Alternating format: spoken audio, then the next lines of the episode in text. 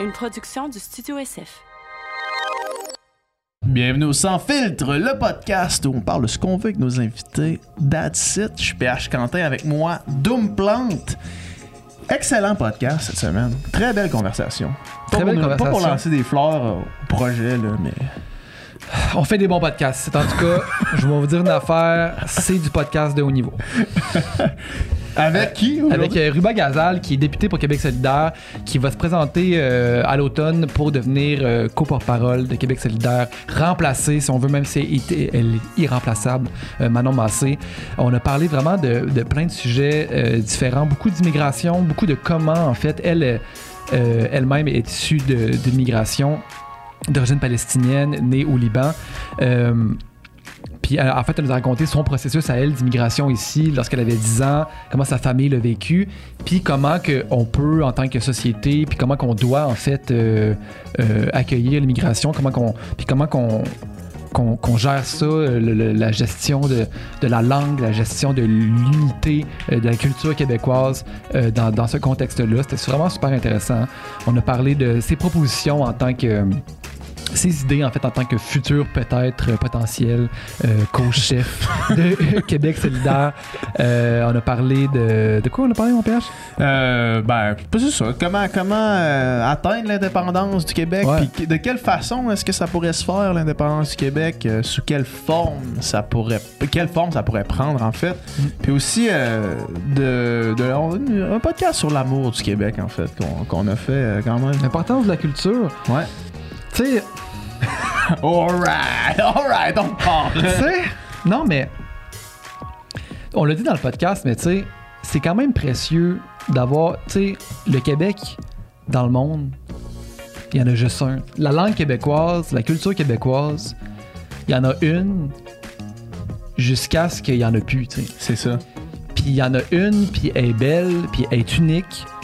Puis c'est une parmi tant d'autres, dans le sens que des cultures aussi belles que la culture québécoise, Il y en a plein. il y en a plein. Mais celle-là, c'est la nôtre. Ouais. Celle-là, C'est notre devoir de la notre devoir de la protéger.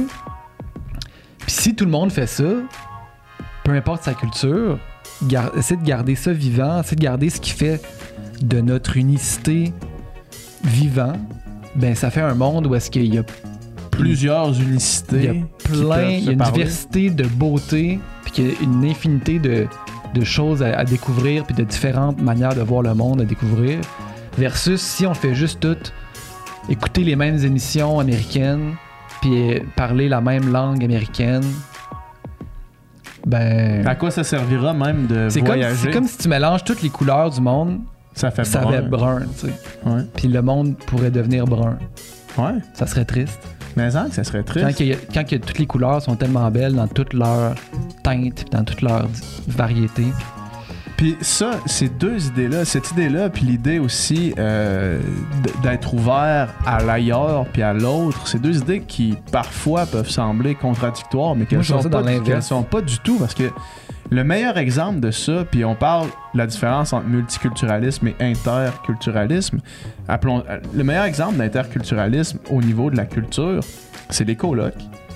Les colocs, c'est un des bands les plus marquants de la culture québécoise, mais c'est un amalgame, un ouais. amalgame énorme de plusieurs cultures, mais dans le concept, dans le contexte de la culture québécoise. Mhm. Puis maintenant, c'est un pilier fondateur de notre culture. Fait que de penser que euh, pour conserver la culture québécoise, c'est dire non à l'autre, c'est pas ça. C'est de- de- de- d'enseigner à l'autre quelle est notre culture pour qu'il puisse Ouais. y amener de la sienne. Puis de l'adapter, puis de, faire. Après ça, ça se métamorphose tout le temps, ça évolue tout le temps.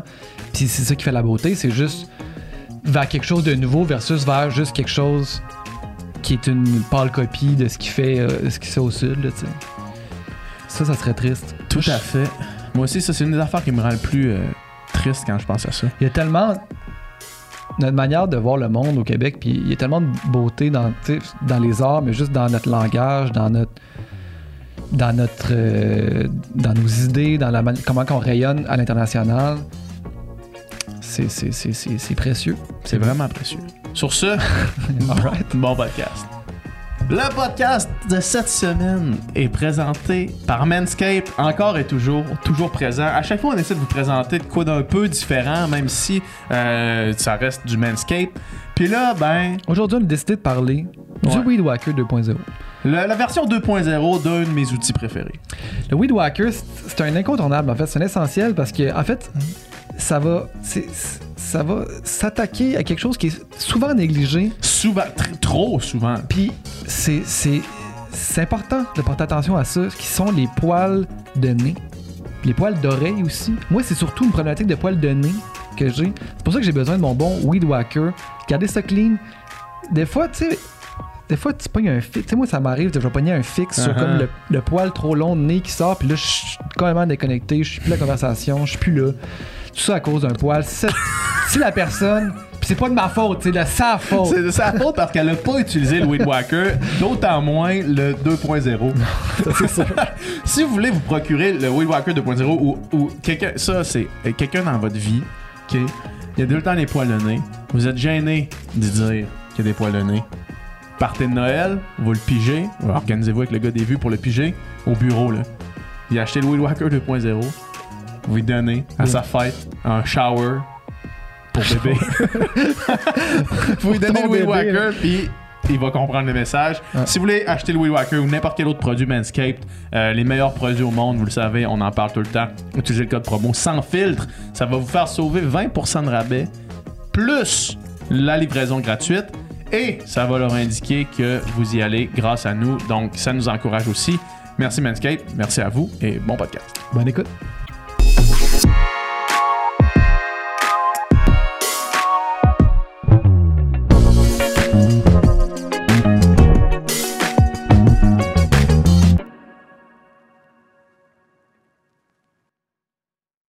Ben ça roule. Merci d'être là. Ben merci, ça fait plaisir. C'est super Merci apprécié. Yes. Oui. Euh, session parlementaire qui vient de terminer. Yes. Comment ça va? C'est que tu comme Ça vraiment les vacances comme School's Out for Summer? Ben, c'est un peu comme oui les enfants. La dernière journée là, on est tout excités, on prend des photos comme si on ne va plus jamais se revoir de toute notre vie alors qu'on va se revoir au mois de septembre. Veux-tu signer mon, mon livre de fin d'année? Quasiment, puis on prend des photos, puis il y en a même euh, qui amènent leur bébé au salon bleu, puis euh, c'est, on est vraiment, c'est quand on est au salon bleu là à l'Assemblée nationale, on a tous, euh, tu sais, on entre euh, entre 10 et 15 ans là. Ah ouais, hein? c'est ça. Wow. ouais, c'est pour ça, ça- Ok, ça explique les échanges qu'on voit apparaître sur, oui. sur, des euh, fois, euh, Facebook. tu sais, euh, la présidente pourrait dire Non, est-ce qu'il va neiger aujourd'hui, les enfants? Ouais. Calmez-vous. On est vraiment énervés euh, quand on est au Salon Bleu. Puis on, notre âge, on dirait pas que c'est des parents puis des, euh, des adultes qui sont ici. Je, je sais pas ce qui se passe, mais euh, c'est tout du monde responsable en dehors du, du Salon Ouais. Bleu. on l'espère, en tout cas, parce que notre destin est en vos- entre vos mains. Exact, oui, que- c'est ça. Est-ce que est-ce qu'il y a une euh, tu sais, cl- clairement de ce que nous nous se rend jusqu'à nous des échanges Ouais. euh, au Salon Bleu puis à l'Assemblée nationale, c'est tout le temps Ben, tout si le t'écoutes temps ça a l'air d'être. euh, de la chicane, tu sais, y a-tu comme une genre de camaraderie Oui. euh, inter-partisane Oui. ouais, Oui, ça, existe quand même. là. Oh oui, quand on se croise euh, dans les corridors, par exemple, moi j'ai un dossier, je veux parler avec euh, quelqu'un d'autre de l'opposition, ou même un ministre ou un député euh, qui pourrait influencer un ministre de la CAC, on le fait. On a tous nos textos, on se texte. euh, puis, euh, si par exemple, il y a quelqu'un, je sais pas moi, on sait que c'est sa fête ou euh, euh, quelqu'un dans sa famille vient d'avoir un enfant, tu sais, on, on se parle normalement à l'extérieur. Puis, il y a une camaraderie. Ce que vous voyez là dans les médias, c'est, je sais pas, c'est peut-être 5 là, de, de ce qu'on fait pour vrai. Non, c'est tous des êtres humains. Puis, tu sais, on. Moi, en tout cas, j'ai des bonnes relations avec tout le monde. C'est sûr que des fois, c'est plus dur. Par exemple, si tu as un échange très, très corsé avec un ministre, de sortir, puis tout de suite après, on va prendre une bière. Ouais. Moi, j'ai besoin de décanter avant de prendre une bière. Mais il y en a qui sont plus capables. D'avoir une coupure entre. euh, Genre, le- à l'instant. Ouais. Comme, dès que les caméras sont coupées, par exemple, au Salon Bleu, là, ça s'invective, ça arrête pas. Les caméras sont coupées, hey, tu sais, puis ça, je l'ai vu, là, ouais, c'est ça. Comme si c'était un. C'est une game. Une game, ouais. Comme des, Un des- match, comme euh, des, des boxeurs ou des combattants qui, là, là, ils se parlent pas, puis là, ils, quasiment ils se crachent dans la face pendant tout en menant vers le combat, puis la seconde que le dernier, tu sais, que le combat est terminé, c'est genre, hey, Oh oui, hey, euh, ouais. c'est ça, ils se prennent les bras. Moi, je suis pas capable. Puis je pense que c'est plus euh, un truc générationnel, générationnel et aussi d'hommes. Moi, il y a un journaliste qui m'a dit de la tribune de la presse. Eux autres, ils, ils observent la fonte politique depuis très, très longtemps, un vieux Ouais. journaliste, qui m'a dit c'est ça, vous êtes. Tu sais, vous vous mélangez pas beaucoup, je trouve, par rapport à une autre époque où les gens vont euh, au bar, euh, sur la Grande Allée, Ouais. euh, après, tu sais, entre parties. Ça a l'air que ça existe moins aujourd'hui. Euh, je sais pas, est-ce que c'est l'arrivée peut-être des femmes aussi en politique? C'est une autre façon. On va moins au bar parce qu'il y a toutes sortes de choses qui peuvent, qui risquent d'arriver. On fait attention. Je le sais pas. Mais moi, je pense qu'il y a un truc générationnel aussi et homme-femme. Tu sais, moi, c'est ouais. pas un jeu. Quand j'interpelle le ministre Bernard Drainville, par exemple, moi, je suis responsable en matière d'éducation. J'ai déposé un projet de loi pour contrer les, euh, pour prévenir les euh, cas d'agression sexuelle. Tu sais, Il y en a eu beaucoup dans les médias. Ouais. Les jeunes qui sont là dans ces écoles-là, c'est des mineurs. Tu sais, ça, ça devrait nous scandaliser. Fait que quand j'interpelle le ministre, je l'interpelle avec tout mon cœur, puis tout ce que je ressens, puis j'ai le- les yeux des, des jeunes filles qui m'ont parlé, euh, euh, tu sais, quelques jours avant, puis c'est ça que j'apporte à l'Assemblée nationale. Fait que c'est totalement vrai. Je suis pas capable après ça de parler avec le ministre comme si de rien n'était, mais peut-être quelques jours plus tard, si j'ai un dossier, par exemple, dans mon comté pour une école, je suis capable de lui parler, de le texter euh, normalement. Fait que Parce c'est qu'il me ça. semble la chose saine et logique, là, dans le sens que tu sais, vous êtes là pour défendre vos idées, c'est normal Oui. que vous soyez pas meilleurs amis en sortant de là, dans le sens que c'est des différents fondamentaux sur des, sur, des, Une- sur, sur certaines affaires. Là. Tout à fait, tu sais, notre façon de voir les choses. Tu sais, des fois, les gens, euh, par exemple, à la CAQ, ils sont 90 députés. Ils sont pas 90 personnes d'accord à tous les instants de ce que exact, chacun fait. ça, ouais. Il y a quand même, tu sais, il faut respecter la ligne de parti. Puis ça peut être bon aussi pour la cohésion, mais après ça, probablement qu'ils ont des moments où c'est très tendu, comme dans tous les caucus, où les gens se parlent et tout ça. Puis après ça, à l'extérieur, ben, l'ennemi, entre guillemets, c'est l'autre parti. Mais euh, il y, a, il y a quelque chose, il y a comme un- quelque chose d'un jeu. Catherine Dorion disait que c'est comme une mauvaise pièce de théâtre. parce que les acteurs sont pas très bons, parce qu'on n'est pas des acteurs. Ouais, Quand tu vas en ça. politique, a c'est fait pas les pour deux, être il me acteur. semble que- il me semble qu'il était meilleur euh, au Oui, théâtre que. oui, oui. Les, les, jokes, les jokes punchaient plus. Les, euh, mais quoi que des fois, ça, ça punch au Salon Ouais. Bleu.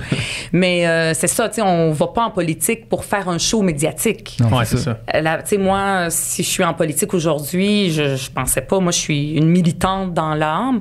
C'est vraiment euh, mon modèle, c'était Françoise David, euh, donc qui était à la Fédération des femmes du Québec. Moi, j'étais adolescente à l'époque, dans les années 90. Je la regardais aller.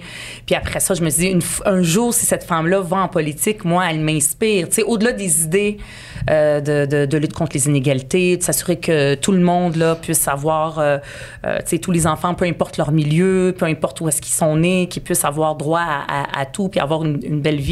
Au-delà des, des valeurs, c'est aussi les gens qui les portent. Puis c'était ma source d'inspiration, mais c'était pas pour nécessairement devenir une députée. C'était pour euh, pour euh, pour changer le, le, le monde puis euh, l'améliorer.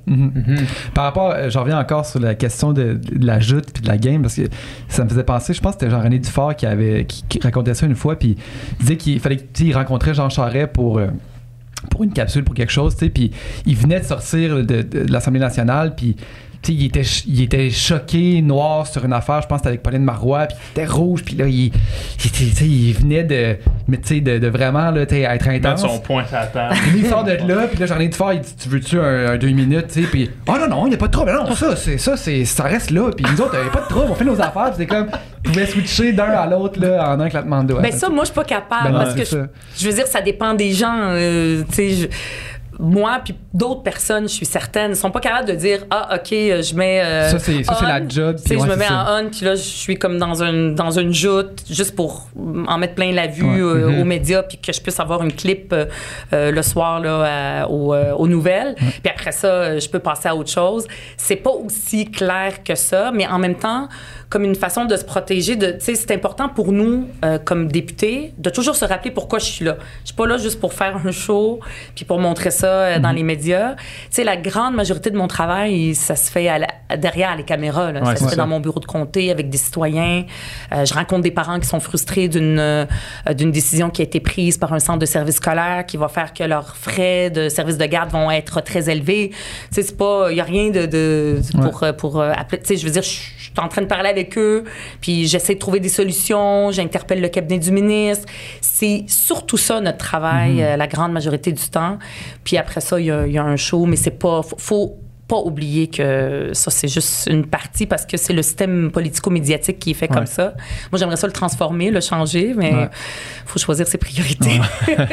Mais on pourrait penser, tu sais, quand on regarde juste les, les médias ou les réseaux sociaux, la manière que tu sais, un parti va attaquer inévitablement un autre sur les, sur les idées, sur, que qui n'aurait pas pantoute des camaraderies entre partis, mais il y en a quand même un peu finalement. Puis il faudrait peut-être les hein. montrer. Tu sais, des ça. fois, ils font Ben des oui, ben reportages. euh, Ouais. Là, tout d'un coup, euh, en fin de session, il y a un journaliste qui veut montrer qu'il y a quand même une camaraderie. Il va y avoir Ouais. un reportage de temps en temps. Mais le quotidien, c'est pas ça.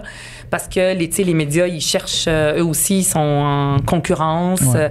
euh, puis ils veulent survivre. euh, tu sais, le modèle change. Fait qu'ils cherchent la clique. Donc, euh, c'est ça qui marche. Moi, je suis Ouais. pas celle qui contribue le plus au clic parce que, tu sais, je suis pas capable de, de- de dire en une phrase punchée tout ce que je veux Ouais, dire. Puis que, je, veux dire, j'essayerais, je suis pas capable. J'ai pas de talent pour ça. Fait que, mais il y en a qui sont bons là-dedans, puis c'est eux qui attirent les lumières. Euh, comment, tu sais, là, moi, je, je regardais euh, pas. quand même relativement près la, la, les- la session parlementaire, puis comment les projets de loi sont déposés, puis comment est-ce qu'on reste. euh, on réussit à ne pas devenir cynique d'être dans un parti de l'opposition alors que devant un gouvernement majoritaire qui, au final, on l'a vu, mettons, on a juste à penser au, au- au- à la hausse de salaire des députés Ouais. ou, ou là, le, le projet de loi sur les, euh, propriétaires. les propriétaires, qui- les, les sessions de bail, en fait, qui ont Ah, pu- oui. Puis là, tu te dis, OK, malgré toute l'opposition qu'on a vue pour le sal- la hausse des salaires des députés, comme ça a été, ça l'a fait brasser beaucoup d'eau, est-ce que là, on a entendu des échanges, puis on a, on a remis ça sur la table, on en a parlé. Au final, le premier ministre décide de faire ça. Ouais. Mhm. Ensuite, le, mettons là le projet de loi qui vient d'être déposé à la dernière journée de la session parlementaire pour euh, euh, enlever les sessions de bail. Dans le Ben fond, oui. personne n'a rien à dire parce qu'on le dépose là puis on décide. terminé. Fait que Mhm. comment est-ce que dans- on, on trouve sa place dans ces échanges-là en sachant qu'au final, à part mettre à l'attention de la, pu- de la société des trucs qu'on juge qui sont qui ont pas de bon sens, mais qu'au final on n'a pas vraiment d'impact? Ben, tu sais, on vit dans une démocratie, puis c'est à chaque ra- quatre ans qu'il y a Ouais. des élections. Donc, tu sais, le gouvernement, là, maintenant, oui, il est arrogant. Il, pas, il semble être, il est arrogant. Il sait qu'il a la majorité. Et euh, M. Legault euh, est en train de tout passer les affaires euh, qui lui font, qui le font mal paraître en début de législature. tu sais. C'est fait exprès parce qu'il veut pas faire ça avant 2026 Exact, quand il va avoir ça. la prochaine élection. Fait que nous, tu sais, c'est sûr que nous, c'est ingrat, la job d'opposition. Sais, des fois, moi, je suis là, ah, si j'étais ministre, je ferais ça, je ferais ça, je ferais ça, mais on l'est pas. Fait qu'on peut juste faire des propositions, puis attirer l'attention aussi du public sur ce qui se passe. Par exemple, tu parles des salaires des députés. Tu sais, si Québec solidaire, on n'était pas là, il n'y en aurait pas eu de discussion. On n'en aurait pas donné- entendu beaucoup parler. non, à un moment donné, il y aurait eu un journaliste, il n'y aurait pas eu de débat. À un moment donné, il y aurait eu un journaliste qui aurait vu, hey, il y a ce projet de loi-là, puis ils viennent de se voter ça en catimini, puis ça aurait fait peut-être, euh, les gens auraient été indignés un soir ou deux. Après ça, c'est terminé. Fait que nous, on a fait ce travail-là qui est de nous opposer dans l'objectif d'attirer l'attention du public pour dire voici comment le gouvernement est en train de le faire. Puis comme euh, parti d'opposition, on a des moyens parlementaires. Puis le moyen parlementaire le plus important qu'on a, c'est le temps. Fait qu'on a tant de minutes pour parler d'un sujet. Le- tous les autres partis ont décidé de pas utiliser leur temps. Ils ont dit nous on n'a rien à dire. Nous on est d'accord avec le projet de loi, on avance. Fait que là nous on débattait un petit peu seul, un petit peu Simon Jolin Barrette, le leader du gouvernement qui portait le projet de loi en a parlé un peu. Fait que ça a fait parler, fait que ça a quand même fait bouger quelque chose. Ouais. On a aussi demandé un, un sondage qui démontrait que trois Québécois sur quatre euh, étaient contre la façon aussi qu'on accorde la- l'augmentation. Donc, ça a fait bouger les choses. Fait qu'on a utilisé ce qu'on possède comme opposition pour faire bouger les choses. Fait que ça, c'est quelque chose qu'on peut faire en démocratie qui est bien. Maintenant, malheureusement, malgré tout ce qu'on a fait, le gouvernement été décidé à aller de l'avant et c'est terminé. C'est vrai qu'on peut dire Ah, à quoi ça sert tout ça, mais il faut se rappeler que tu sais, faut faire confiance à l'intelligence du de- de- des gens. Tu sais, moi, je pense que les gens vont s'en rappeler. Nous, on va s'assurer qu'ils qu'ils s'en rappellent. On, on va en parler de, de ça. Ça, c'est un exemple. Pour ce qui est des- du logement, c'est sûr que ça va pas passer comme lettre à la morte. euh, lettre à la morte, comme lettre morte à la poste, en tout cas. Le- ouais, je suis pas certain familier, de savoir. Je suis pas familier avec ça. Écrivez-nous pour nous dire comment ça se dit. Donc là, C'est elle, comme l'autre fois avec le- la, la souris La dans souris, du ouais. lait, c'est comme non, des qui sortent des dans de l'eau bouillante. Là. On appelle ça des péronismes. Moi, j'en sors, puis j'appelle ça des rubanismes. fait que, tu sais, elle, elle l'a sorti maintenant. Ouais. Tu sais, Il y a beaucoup de locataires qui, eux autres, pour eux, c'est important, ça, comme moyen, là, session de bail. Mais on va revenir en septembre, puis on va travailler sur le projet de loi, puis on va faire notre travail d'opposition, tout en se rappelant que dans quatre ans, il y a des élections. Puis aussi, moi, par exemple, si je prends d'un point de vue personnel, euh, c'est important de sortir de l'Assemblée nationale. C'est important de pas rester juste là dans la bulle. Ouais. Euh, tu sais, des gens comme vous, vous êtes informés, vous suivez ça. Nous, on le suit encore plus. On suit le commentariat, mais c'est pas ça le Québec puis ce qui se passe au non, Québec. c'est ça. Il y a d'autres choses. Puis des fois, l'air de l'Assemblée nationale, il faut sortir de là parce qu'il peut être vicié. Puis à un moment donné, Mhm. on oublie, euh, on devient déconnecté. Fait que, tu sais, comme je le disais, moi, je porte le dossier euh, éducation. À la dernière législature, j'avais le dossier euh, langue, je l'ai encore, là. J'avais fait une tournée d'une enfant de la loi 101 pour aller voir comment ça se passe, au-delà de toutes les chicanes sur la langue à l'Assemblée nationale, comment ça se passe, la francisation des immigrants? Fait que là, je suis allée en Outaouais, je suis allée ben, dans des organismes à Québec, dans le centre du Québec. Euh, j'ai le dossier éducation pour pas juste savoir ce qui se passe dans ma revue de presse le matin en buvant mon café. Ben, je suis allée, j'ai fait une tournée des régions. Je suis allée euh, à Trois-Rivières, Shawinigan, euh, dans le bas du fleuve, Rivière-du-Loup, en Outaouais aussi. Tu sais, dans plein d'endroits pour aller visiter des écoles, des projets où ça se passe bien, des à la ruche, à Magog, où est-ce qu'ils ont décidé que eux là, le système d'éducation qui est très inégalitaire au Québec, c'est-à-dire que tu as des enfants qui sont dans des classes régulières où ils n'ont pas de d'autres projets que juste les cours normaux. Souvent, c'est des enfants qui, euh, ou des élèves là, secondaires, primaires, qui ont plus de difficultés en grand nombre. Après ça, tu as les, les élèves un peu, un peu plus, avec des meilleures notes, que les parents ont un peu plus d'argent, sont à l'école publique, mais avec des projets particuliers intéressants, comme par exemple sport-études, hors-études, plein air. Puis après ça, tu as l'école euh, privée.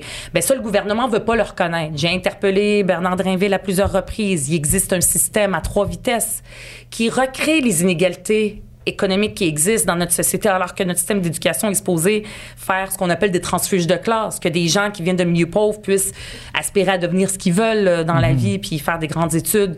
Et le ministre, il veut pas, il veut pas. Fait que moi, ce que je fais, c'est que je m'en vais, par exemple, dans l'école, à l'école Laruche, une école secondaire, une polyvalente, qui avait mauvaise réputation à une certaine époque, où des des profs ont décidé depuis sept ans de dire ben nous là on, on est tanné de voir que les élèves qui ont des projets particuliers qui viennent de milieux plus défavorisés dans notre école ne soient jamais mélangés avec les élèves où leurs parents en arrachent plus.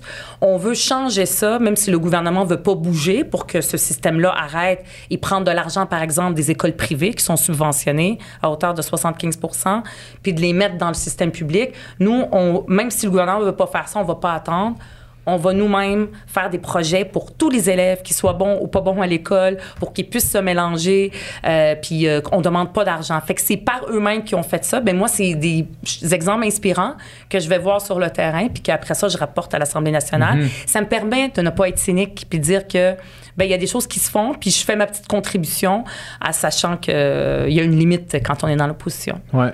C'est mon truc à moi. Ouais, mais je comprends. Puis de- ju- juste de ce que tu viens de dire, parce que moi, c'est un sujet qui m'intéresse, euh, ben, non seulement qui m'intéresse, mais qui, font, qui me préoccupe, en fait. Euh, comment ça se passe, la francisation des immigrants? Parce Oui. que on en parle à fond la caisse. On lance des chiffres de capacité en, en accueil, mais en francisation. Tout le monde a son propre chiffre. Personne n'a d'études concrètes de capacité. Comment ça se passe dans le terrain Ouais. de ton observation? Ben, c'est une très bonne question parce qu'on a le discours sur l'immigration, puis après ça, la réalité, comment ça se passe. Des fois, on a l'impression, mon Dieu, le Québec est à feu et à sang. Ça fait du bien de voir qu'il y a plus euh, d'ouverture, puis plus de, de- de choses intéressantes qui se passent, mais avec des problèmes. Maintenant, pour ce qui est de la francisation, tu sais, moi, par exemple, je suis une enfant de la loi 101. Ça veut dire que quand je suis arrivée au Québec, vous étiez pas né à la fin des années 80, j'avais 10 ans et euh, je parlais pas le français. Je suis arrivée avec euh, ma famille, euh, mon, mon, frère, mes sœurs, on, personne parlait le français. Puis moi, euh, ben, j'ai été dans une classe d'accueil et j'en visite des classes d'accueil puis ça me touche beaucoup là, quand je vois Mhm. ça. Là, les, les, les, les enfants, je me retrouve, là, je me reconnais en eux il y a, il y a- Sans doute, il y a ouais. 35 ans, là, puis ça, me- ça me touche. Fait que eux autres, ils vont être francisés. Oui, c'est facile parce qu'ils sont plus jeunes, ceux qui arrivent plus jeunes, mais il y a quand même des défis. Puis il y a beaucoup, beaucoup, tu sais, les profs qui disent il y a des enfants qui viennent avec des troubles parce qu'ils ont vécu des traumatismes dans leur pays. Mais quand même la francisation se fait pour eux. Maintenant, pour leurs parents, là, euh, je sais que le gouvernement de la CAQ, c'est vrai, ils l'ont dit, là, puis des fois, il faut le reconnaître quand le gouvernement fait des Tout bonnes fait. choses. Ils ont mis plus d'argent que les gouvernements précédents en francisation, mais c'est pas suffisant. C'est-à-dire que quand tu as un immigrant qui arrive, par exemple, lui, il veut devenir euh, permanent, là, je parle même pas des temporaires. Les temporaires, là, c'est un autre sujet. Fait que les... Un euh, sujet sur lequel on- personne semblait s'entendre euh, dans les dernières semaines euh, de l'Assemblée nationale. Exact, oui, c'était, c'est, c'est un sujet Ouais. très important parce qu'ils sont comme 300 000 au Québec là, euh, en ce moment. Là. Fait que si on prend par exemple l'immigration comme moi quand je suis arrivée avec ma famille où on voulait rester ici, on voulait s'établir, ben là, y a, à l'époque, il y avait un programme qui existait du gouvernement qui a été coupé il y a- au début des années 2000. C'est un programme euh, qu'on appelle les COFI, les centres d'orientation de francisation. Fait que là, les gens, ils travaillent pas, ils reçoivent une petite compensation, puis là, euh, oui, ils apprennent le français en classe, mais ils vont faire des sorties pour apprendre c'est quoi la culture au Québec. Ils vont aller au jardin botanique, tout ça, c'est un peu plus large. Ça, ça existe plus, mais les gens qui vont suivre des cours de français, que ce soit dans une commission scolaire ou avec des organismes communautaires, là, eux vont avoir un petit peu ça. Ben, c'est-à-dire qu'ils suivent le français, mais ils travaillent pas. Ils reçoivent une- un petit peu d'argent, c'est beaucoup moins que le salaire minimum. Sauf que les immigrants, quand, ils veulent quand même mettre du pain sur la, table, La table, ouais. des enfants. Fait que dès qu'il y a un emploi, puis qu'ils trouvent qu'ils n'y arrivent plus avec l'inflation, c'est un peu difficile, ben souvent ils vont quitter leur cours de français puis ils vont aller travailler. Puis souvent les immigrants, euh, par exemple, euh, tu sais là, j'ai pas de chiffres là pour à vous donner, mais par exemple à Montréal, tu sais, ils vont aller dans des entreprises de, de, de leur, euh, tu sais, par exemple, moi je suis d'origine euh, palestinienne, arabe, libanaise là, tu sais, je suis née au Liban, là, je vous raconterai ça plus tard, mais mais tu sais, euh, euh, par exemple, ils vont aller dans des dans des commerces euh, où ça parle en arabe, la majorité Ouais. des clients sont arabes. Il y a des latinos, c'est en espagnol. Fait que, tu sais, ça se francise pas beaucoup, là, Ouais, quand ils Sur le marché du travail, là, Sur le ouais. marché du travail. Fait que c'est pour ça que nous, ce qu'on propose, ça existe pas vraiment. C'est-à-dire, ça existe, mais ça dépend des employeurs. Nous, à Québec solidaire, puis moi, je- j'y crois beaucoup. Tu sais, au lieu que les gens ne gagnent pas d'argent pour avoir des cours de français le soir ou, euh, le- le jour, ben que la francisation se fasse sur les heures du travail, mais puis que ça soit, ça devienne obligatoire. Là, en ce moment, il y a des employeurs qui sont des bons employeurs, puis ils donnent des cours de français, puis là, ils ont euh, une petite partie qui est compensée par le gouvernement pour leurs employés sur leurs heures du travail et tout ça. Mais il faut que ça soit soutenu, là. ça ne peut pas être juste un petit peu. Puis en ce moment, c'est pas obligatoire pour les employeurs de le faire. Fait que là, les gens qui sont pas chanceux puis qui sont pas francisés dans leurs heures de travail, faut qu'ils trouvent l'énergie de Ouais, soir D'aller à des à cours, des ouais. cours et tout ça. Paye la ça, gardienne, c'est- paye C'est le- ça, exact. Puis c'est là que ça se fait moins, malgré l'argent que le gouvernement a mis, c'est pas suffisant.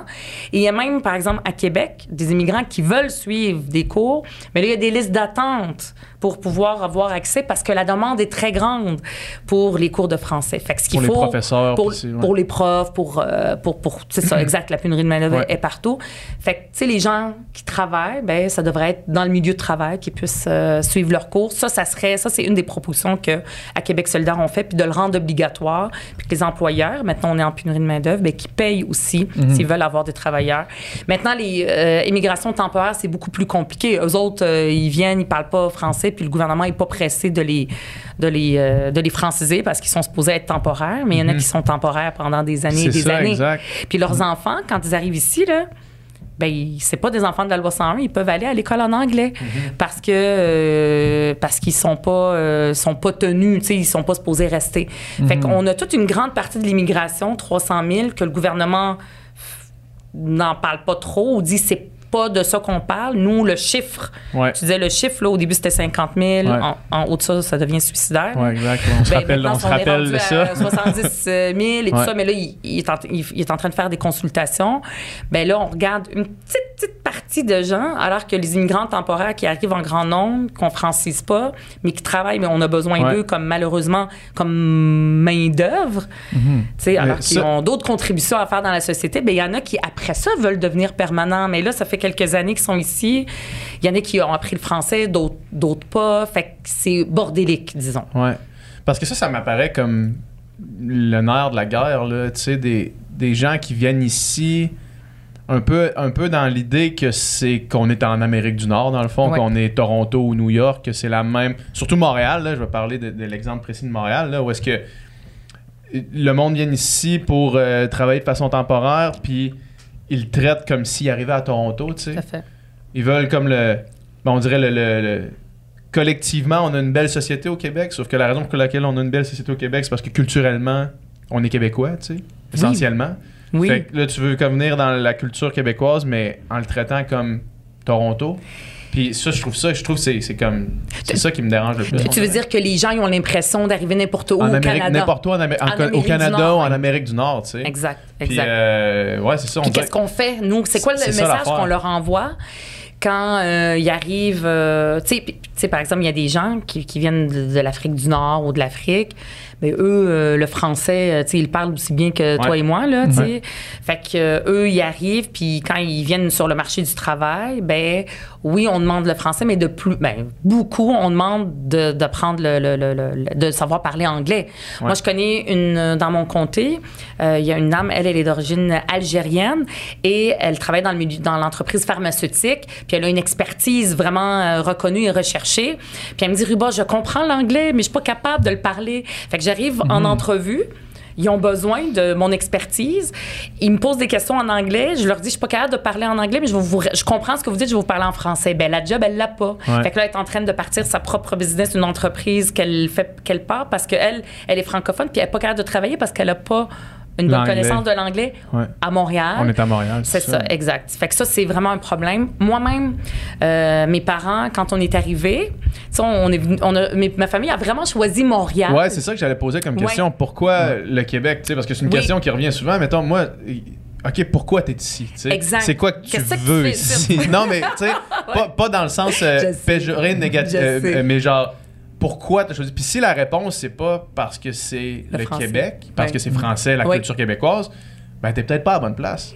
Ben, écoute, moi, tu sais, moi, je me rappelle très bien de cette conversation-là qu'on a eue avant d'arriver au Québec. Ouais. Je vous ai dit, je suis arrivée, j'avais 10 ans et demi, l'été euh, 88. Qui on compte encore les ennemis, là. Oui, Ouais, c'était ouais. à cette époque-là que c'était très important. Exact. Puis quand je suis arrivée, euh, tu sais, m- dans ma- juste avant, euh, parce qu'on savait qu'on allait venir ici comme de façon permanente, on avait beaucoup, beaucoup d'amis, des amis de mon père, de ma famille, euh, qui étaient aussi d'origine palestinienne. On habitait aux Émirats arabes unis, là, dans le Golfe Persique. là. C'était même pas vraiment de notre pays. Ouais. Fait que là, mes parents, ben, pour eux, euh, ils disaient, ben, on a beaucoup d'amis qui vont à Toronto.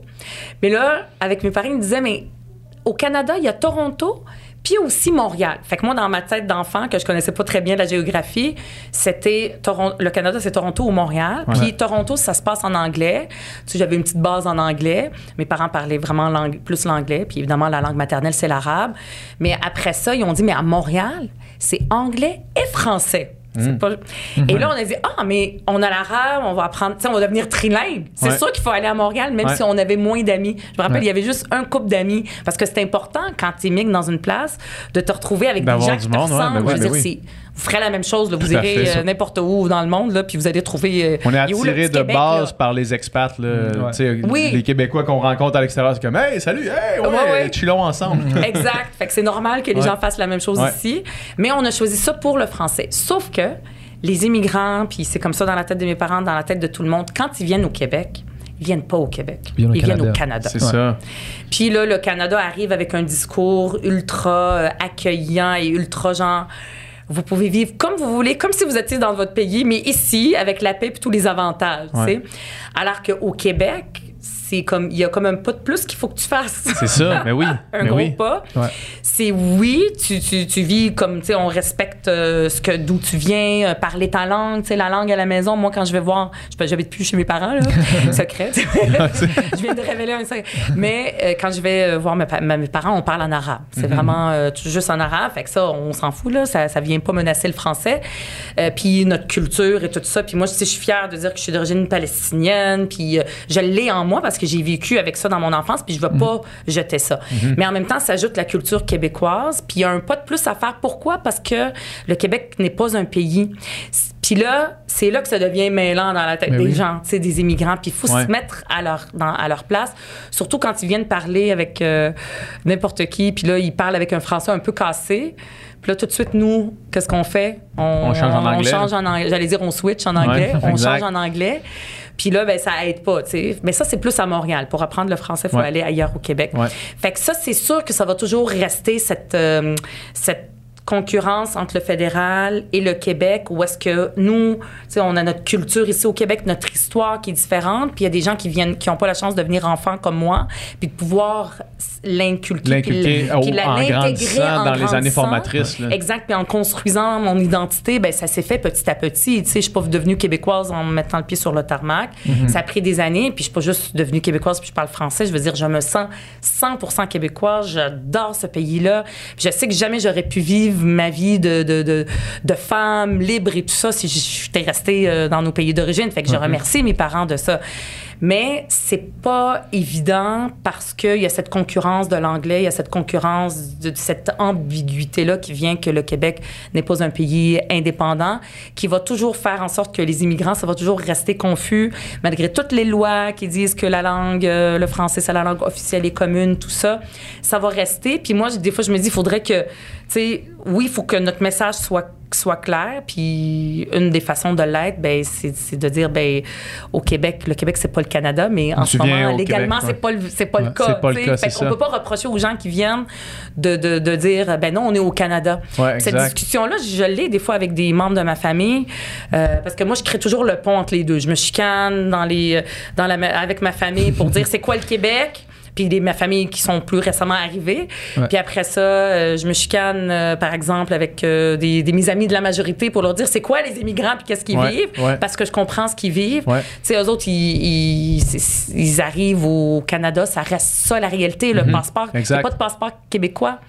Fait, que- C'est ça. fait que là, ils entendent il un discours, puis c'est difficile de le comprendre, tu sais, à part de... de, de- à, à part de faire, comme je dis, une façon de s'intégrer, si on n'est pas allé à l'école euh, en français, puis si on n'était pas été un enfant de loi 101, mais il faut, c'est par, par, par, par les amitiés, par aller passer Noël euh, dans une famille Ouais. euh, typiquement québécoise, aller à la cabane à sucre, puis ces affaires-là. Ben, c'est ça, tu sais. mais ça, ça, ça, peut, ça paraît con quand même, sauf que. Écou- écouter la télé euh, francophone québécoise, mais même les jeunes ne l'écoutent plus. Personne ne sait Ben, c'est qui ça. Véronique Cloutier. Fait que euh, je sais pas comment on va s'en sortir. Le plus hein. grand scandale de l'année Ça, passée, c'est non, ça. Ouais. Puis comment que, tu sais, t- toi, clairement, justement, ce processus-là de francisation, d'intégration, je veux dire, il, Il s'est fait. il s'est fait. à Mais ça a 100%. pris du temps. C'est ça. Mais mettons, euh, mais, mais tes parents, eux autres, qui étaient déjà, euh, comment ils l'ont vécu, le- le- leur Ben, arrivée ici, en euh, fait? eux, c'est difficile. Tu sais, m- mes parents, ils, ils ont vécu, puis je suis sûre que ce que je vais dire euh, représente les parents d'immigrants. Mhm. Ils ont vécu ce que aujourd'hui les Québécois ressentent, les Québécois peut-être d'un certain âge, qui disent, qui ont peur, puis avec raison, de est-ce qu'un jour on va continuer à parler le français ici, en Amérique du Nord? Il y a comme une crise Mhm. Ben, même les Québécois, même pas de, de, de plus, plus âgés. Là. plus âgés. même, même, non, mais même, moi, genre, même moi en ce moment, c'est comme vraiment. Toi, tu le ressens, C'est quelque chose que je me que je me, je me questionne beaucoup sur ça. Puis c'est quelque chose qui me crée de l'anxiété aussi beaucoup. Fait, fait que toi, tu, tu te le questionnes. Je vais continuer à répondre, Ouais, mais je suis comme ouais. curieuse. Euh, toi, tu le ressens. euh, C'est qu'est-ce qui fait que tu le ressens euh, C'est des trucs euh, ouais. anecdotiques quand même, Ouais. mais c'est c'est des anecdotes qui restent longtemps avec moi. Je vais juste donner un exemple, puis là, tu sais, c'est vraiment, encore une fois, c'est super anecdotique, là, tu sais, mais euh, l'autre jour, je suis sur Notre-Dame ici, dans Saint-Henri, un ancien quartier euh, industriel, euh, Francophone. là, tu sais, de, de quand même euh, Ouvrier. ouvrier francophone. Mhm. Sur Notre-Dame, dans un restaurant, euh, oui, c'est un, c'est un restaurant indien là, qui, qui- que je vais là avec ma soeur. Puis le serveur vient me voir, puis il me demande something to drink. Puis là, je le regarde, puis d'habitude, pas que je fais une scène, là, mais tu sais, genre, je- je je décide de juste dire, je vais prendre un verre d'eau, tu sais, de répondre en français, Puis mais pas, pas faire comme si il me dérangeait de me parler en, en anglais. Je fais un verre d'eau, s'il vous plaît. Là, je me retourne, puis là, il me regarde, il fait, euh, sorry. Là, je dis, un verre d'eau. Genre, ju- juste un verre d'eau. Puis là, il fait comme, Hmm. il comprend pas. Là, je le regarde. Puis là, dans ma tête, je me dis, bon, c'est. C'est pas, le problème, c'est pas lui, là. C'est pas ce gars-là, là. Peut-être c'est un travail. Mais non, mais peut-être. Mais en même temps, t'es à Montréal, comme- tu travailles comme serveur. Puis là, je te. Tu sais, mettons, moi, le premier mot que j'apprends quand je vais en voyage, c'est eau. Tu sais, c'est comme un besoin assez Ouais. de base, là. tu sais. Ouais. Puis là, il est parti. Puis c'est un autre, un autre serveur qui est venu, nous- parle qui, est venu- français. qui parlait français. Ouais. Puis là, des anecdotes comme ça, mettons, qui s'additionnent. là. Puis là, t'es dans un souper. Euh, comme le souper, euh, j'étais au souper de graduation, ma soeur était allée à l'université de McGill en médecine. J'étais à son souper de graduation, anglais, partout. Puis Ouais. t'es à, McGill, je comprends, Ouais. mais c'est une université à Montréal quand même. Il y a des gens francophones autour de la table. Il y a des gens francophones qui me parlent à moi en anglais. Puis que là, pour comme, euh, que tout le monde soit un peu intégré, je parle en anglais aussi, tu sais. Puis c'est des petites anecdotes comme ça qui ont fait que quand après ça, je suis retourné à Québec, parce que là, moi, j'habite à Québec depuis un an maintenant. Je suis retourné à Québec, puis là, j'ai Ah. fait, OK, non, il y a quelque chose qui se passe à Montréal. Il y a quelque chose qui À se Québec, passe. tu le sens pas, À là. Québec, il n'y a Ben pas non, ça du ça, tout, du ça, tout, du tout, du tout, ouais. partout ailleurs. Puis là, Oui. là, quand je reviens ici, je me dis, OK, non, il y a quelque chose qui se passe là. C'est une assez grande ville, une métropole énorme qui risque de progressivement euh, se, se- se prendre de l'ampleur. Si ça Mm-hmm. commence à Montréal, ça va éventuellement. tu sais, c'est- Ça fait longtemps que c'est commencé aussi. C'est juste que là, on en parle plus. Mais c'est ça. Toi, ça, moi, ça me fait peur, ça me ça. terrifie parce que euh, moi, je suis extrêmement attaché à la langue française. J'ai fait ma- ma- mon parcours en littérature. Ah oui. Puis j'ai. Ça me fait vraiment de la peine. Mettons, l'autre fois, je me suis mis à pleurer dans mon char parce que j'écoutais. euh, euh, euh, c'est quoi j'éc- J'écoutais Le Dôme de Jean Leloup. Puis, tu sais, évidemment, là, Mm. je, pense pas que tout le monde doit connaître Le Dôme ou peu importe, mais je me disais, à un moment donné, il y a quelqu'un, ou peut-être même c'est déjà arrivé, quelqu'un qui naît dans une famille francophone en ce moment, qui est une famille francophone, un jeune de entre 15 et 20 ans, Ouais. tu sais, un- un fin, fin adolescence, qui probablement a soit jamais entendu cette chanson-là, ou si je lui faisais entendre, ferait comme. Genre, je- j'en ai rien à chier. Mais là, peut-être que ce, ce jeune-là, il y a d'autres euh, tu sais, d'autres artistes francophones. Peut-être, tout à fait. C'est ça. Tout à Mais fait. tu sais, tu vois, tu vis, toi, comme une crise identitaire. là. Quasiment, C'est ça que, que les Québécois vivent. Puis, mais mes parents, c'était la même chose. Quand ils Mhm. sont venus, leurs amis disaient... Parce que, tu sais, moi, je, viens aussi d'une famille qui est musulmane. Ouais. Donc, c'est une autre culture. Fait que là, puis on connaît, on connaît le monde occidental. Les gens qui sont pas du monde occidental connaissent très bien le monde occidental. Ouais, ouais, parce c'est ça. qu'il est très, très présent dans- partout. Il là, est le- imprégné partout, puis c'est un, un monologue, c'est pas un dialogue. Exact, c'est pas un dialogue. Fait que, tu sais, leurs amis, euh, tu sais, leur disaient Ah, mais là, va falloir vraiment que vous conserviez votre langue, votre culture, votre religion. Fait qu'il y a comme une pression. Fait que quand on est arrivé, là, mes parents, c'est comme. C'était très conservateur et très, On sera sévère. pas assimilé. Là. Mais exact, mais c'était pas comme ça. Je veux dire, si on était resté dans notre pays, il aurait été un peu plus relax. Là. Ouais. Mais là, sur tout, fait que- puis ça a été comme puis nous comme on est enfant ben en en devenant adolescente ben ce qu'on veut c'est être comme tous nos amis ressembler à nos amis puis tout ça. Quoique euh, moi j'étais à Montréal puis après ça je suis allée à Laval puis il y a beaucoup beaucoup d'immigrants qui Ouais, étaient comme ouais, un ouais. petit peu comme moi là des, des adolescents mais fait que ça ça a été ça a été quelque chose de de, difficile. Mais même mes parents il a fallu après ça qu'ils qu'ils comprennent où est-ce qu'ils sont puis qu'ils prennent ça un peu plus relax. Mais c'est un cheminement qui prend du temps.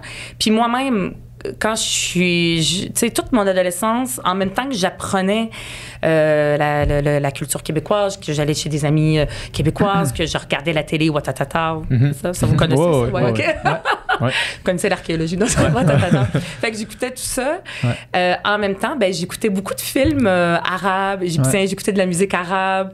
Je lisais des romans traduits en français, parce que mon arabe était en train de devenir à, l'écrit Ah difficile. hein? Traduit en français, mais qui était écrit à l'origine en arabe, euh, d'un prix Nobel euh, égyptien. Là. Donc, j'avais besoin de, de- d'être, euh, d'apprendre ma culture d'origine, celle de mes parents, cette histoire-là, pour savoir qui je suis, pour pouvoir en même temps amener le Québec. euh, sais. Fait que ça, c'est, ça, c'est vraiment important. Puis même, ils disent, il y a des recherches qui disent que pour apprendre une autre langue, pour les enfants, c'est important qu'ils connaissent bien leur langue maternelle pour pouvoir y ajouter d'autres langues. Il y a des gens qui ont peur, ils disent c'est une langue à la fois, mais c'est pas vrai, notre cerveau, c'est pas ça.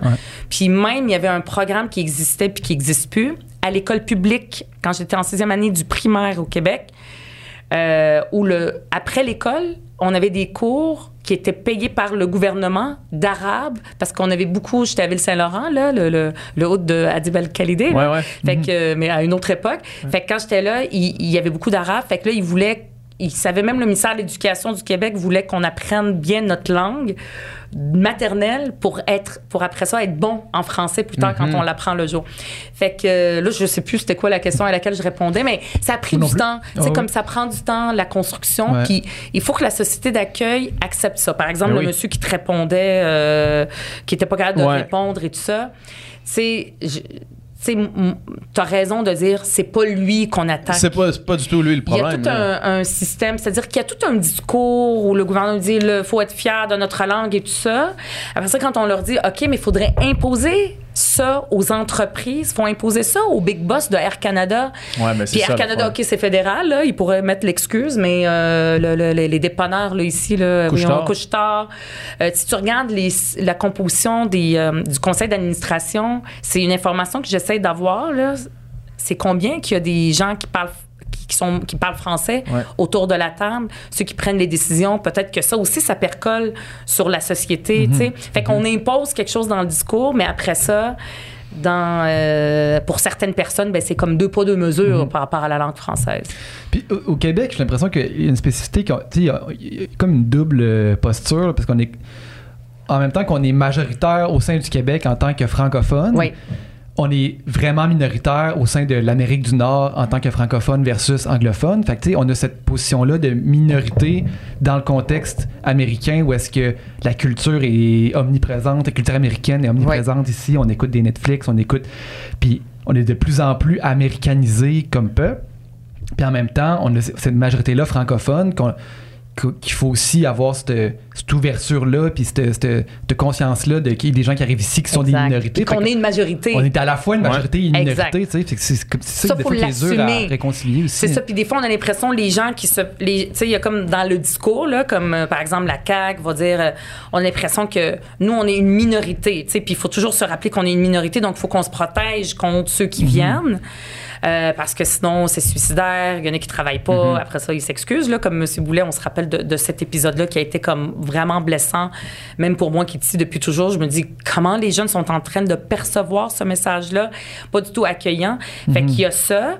Puis après ça, il y a les gens qui disent, ben euh, non, on est une majorité. Puis ça, moi, je suis d'accord. Moi, je me dis qu'on est les deux. Mais. Puis il faut, je sais que ça, ça peut être aliénant, tu sais, parce qu'on est quoi, tu sais, qui sommes-nous? Mais on est aussi une majorité. Puis c'est pas vrai, là, au Québec, là, je veux dire, on décide de beaucoup de lois.